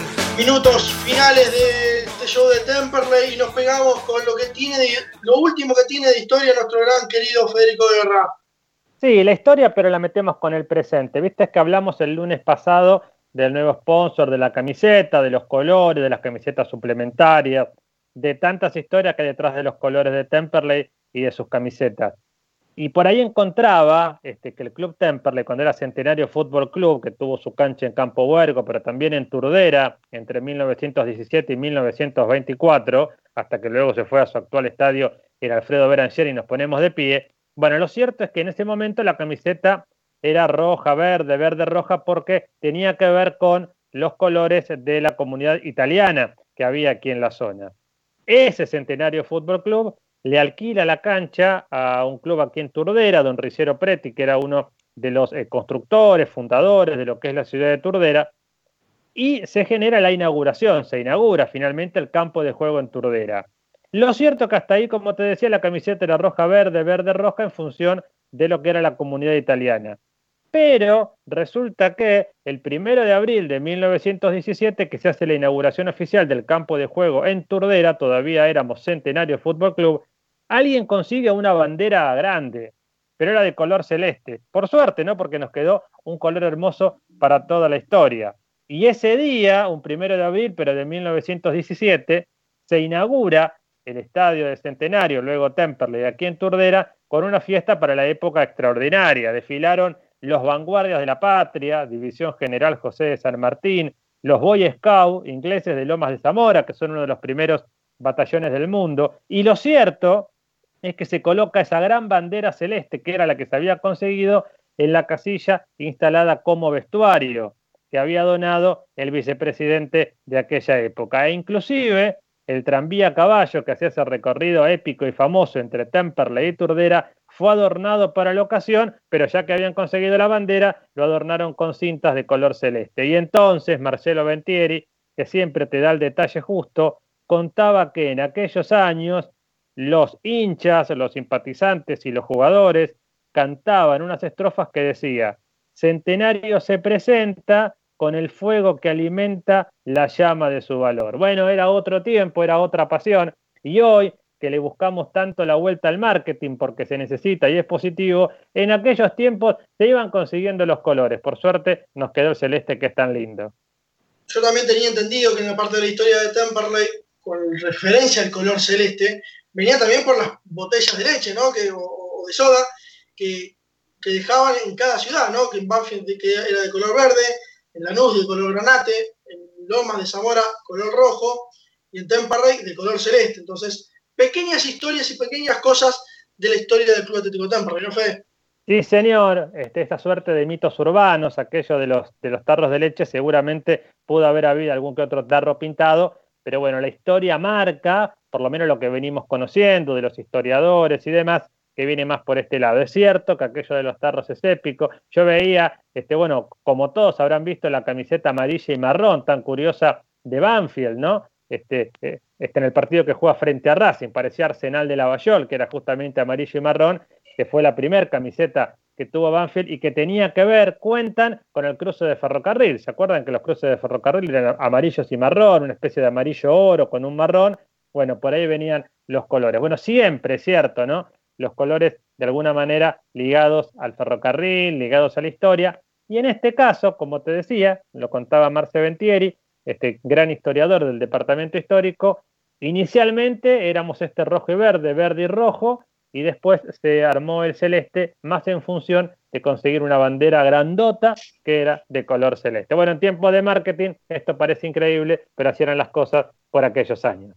Para ir cerrando, vamos a también a explicarle a la gente, para que recién se pega o no escuchó, cómo va a ser el posible formato de, este, de esta próxima Primera B Nacional dos zonas, ¿sí? Son 35 equipos, una de 18, otra de 17. Vamos a ver si hay algún ascenso más o no de cara a esta próxima temporada. Final entre los primeros de cada zona y un reducido de entre el segundo y el cuarto de cada zona. ¿sí? Del segundo cuarto, de la zona 1 y de la zona 2, pasarían a ese reducido o sea que prácticamente el formato de esta próxima B nacional, yo no, me gusta decirle primera nacional, a mí siempre me gustó decirle la B nacional, ¿sí? será idéntico a lo que fue el pasado, querido Guerra. Sí, claro, el pasado, bueno, fueron este, cuatro, bueno, el último fueron cuatro zonas, pero ahora serían dos. Se ve que estaba pensando, haciendo un poquito de, de futurología, qué será de muchos equipos cuando empiecen con el tema del descenso, porque yo pienso, ¿hasta cuándo podés seguir acumulando equipos? No, no sé, porque si no, sé, no sé si apuntan a una primera nacional de 40 y una primera de 30, a menos que hagan eso, yo dudo. El tema es que los promedios no existen ya en ascenso. en- en ¿Y pero qué va a pasar con las categorías más bajas? Yo me imagino, la primera D creo que no tiene más de una docena de equipos. y van, van a- seguramente la van a terminar reformulando. Aparentemente hay algún plan para que algunos equipos que hoy en día que pertenecen a la provincia de Buenos Aires, que están afiliados de manera indirecta y están en el Federal A, se terminen afiliando justamente a esa primera D, ¿no? A ese, fútbol amateur, por así decirlo. Otra cosa también, para, recordar al socio e hincha de Temper, de que el torneo arrancaría el 13 como, más, como fecha más probable, pero no le quitemos cierto porcentaje al 6 de marzo, ¿sí? y que las zonas van a ser sorteadas por emparejamientos. Habrá que ver qué equipo le emparejan a Temper, si Branda Drogué, si Tristán Suárez, si Quilmes, bueno, habrá que ver qué es lo que será de esa primera nacional que Cuando hablas de emparejamiento, Facu, hablas de cercanía también, es decir, para que Claro. se toquen equipos de cierta cercanía, que nos podría tocar otra vez Carlos Casares, Santa Marina de Tandil. Pienso más en los de Podríamos, fuera. podríamos repetir equipos que con los que nos enfrentamos la temporada pasada, como no, obviamente ahora estamos hablando de una zona de 17 equipos o 18, uno más o dos más, dependiendo de la zona que le, le toque a Temperley estar. Recordamos que la temporada pasada fueron dos zonas de 16 equipos, 32 había, pero bueno, los cráneos de la Asociación del Fútbol Argentino y las amistades siempre pueden más, y terminamos rompiendo lo que es una B nacional que era de 32 equipos, la ibas a tener de 34, y hoy en día termina siendo de 35. Cosas que pasan siempre en este fútbol que da para hablar, ¿no? O sea que por una cuestión matemática cada vez te va a costar más el ascenso porque seguís teniendo dos ascensos. La, la Superliga o la Liga Profesional no va a querer muchos más ascensos que esos dos, pero vos vas a tener cada vez más equipos para competir. Durísimo, ¿eh? realmente complicado. E insisto, no me quiero imaginar qué va a pasar cuando empiecen los descensos, porque después van a empezar de a 5, de a 4, vos acordate. probable- Y eso va a ser duro, ¿eh? lo más probable, Fede, es que algunos hablan haciendo futurología, ¿no? Que a, uno, a uno no le gusta hacer este, tipo de futurología, pero la tiene que hacer. Cuando se empiece a reordenar el fútbol, habrá en la B Nacional descensos de ocho equipos. Vamos hablando Claro, de cuatro zona, ponele. Claro, Sí. cuatro por zona. Y también hay que tener en cuenta, a menos que le agarre la locura en la primera división y cuando vean que hay un equipo más o menos de renombre que se está yendo el descenso, digan, no, no, volvemos a suspender, porque después te van a decir, en primera división, metemos cuatro de descenso, después van a decir, no, metemos tres, después van a decir, no, metemos dos, y después te van a decir, no, no metemos ninguno y terminamos teniendo esa cosa loca de 30 equipos, porque no saben reorganizarse. Es la realidad. Los dirigentes del fútbol argentino no saben reorganizar este fútbol que ya está muerto hace rato y que le siguen pegando en el piso. Porque desde el 2014, más allá, y esto lo digo siempre, más allá de que Temperley haya tenido la posibilidad de participar en la primera división y de estar dentro de un torneo de 30 equipos, es nefasto. No fue visto nunca en el fútbol del mundo un torneo de primera división con 30 equipos. Por ahí con 22, por ahí con 24, pero no esto.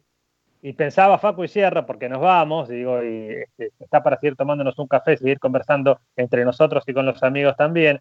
Mirá si será generoso así todo nuestro fútbol, que en la Copa Sudamericana, bueno, justamente generó una final con dos equipos argentinos, ¿no? Y de la zona sur, y ahora hay un equipo argentino que jugará por esta recopa con el Palmeiras. Digo, finalmente es generoso, pero esa generosidad en algún momento puede cortarse y estas malas organizaciones absolutamente que van desde la D hasta la primera, inclusive este, las ligas este, del interior también, bueno, van a traer sus consecuencias. Me parece que ya las tenemos. Todavía hay algún este, resabio por la generosidad de nuestro fútbol, ¿no?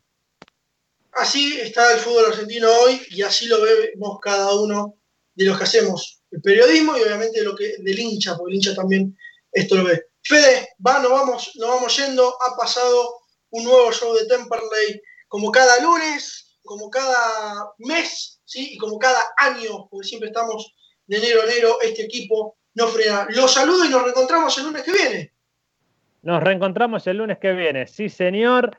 Este, el gusto de compartir, nunca mejor dicho, el presente, la historia y un poquito de futuro. Lindo programa, lindo lunes. ¿eh? Bueno, este, la seguiremos seguramente la semana que viene. La semana que viene ya estará nuestro gran querido José Pepe Tricánico llevando la batuta de este programa. Agradecerles, como siempre, a, Lía Ruido y a Germán Ruido por estar siempre ahí. Lía en la operación técnica y la voz comercial Germán Ruido. Facundo Gómez Batista es mi nombre. Y esto fue el show de Temperley. Nos reencontramos el lunes que viene, como siempre, desde las 19 por aquí, por la M1520, La Voz del Sur.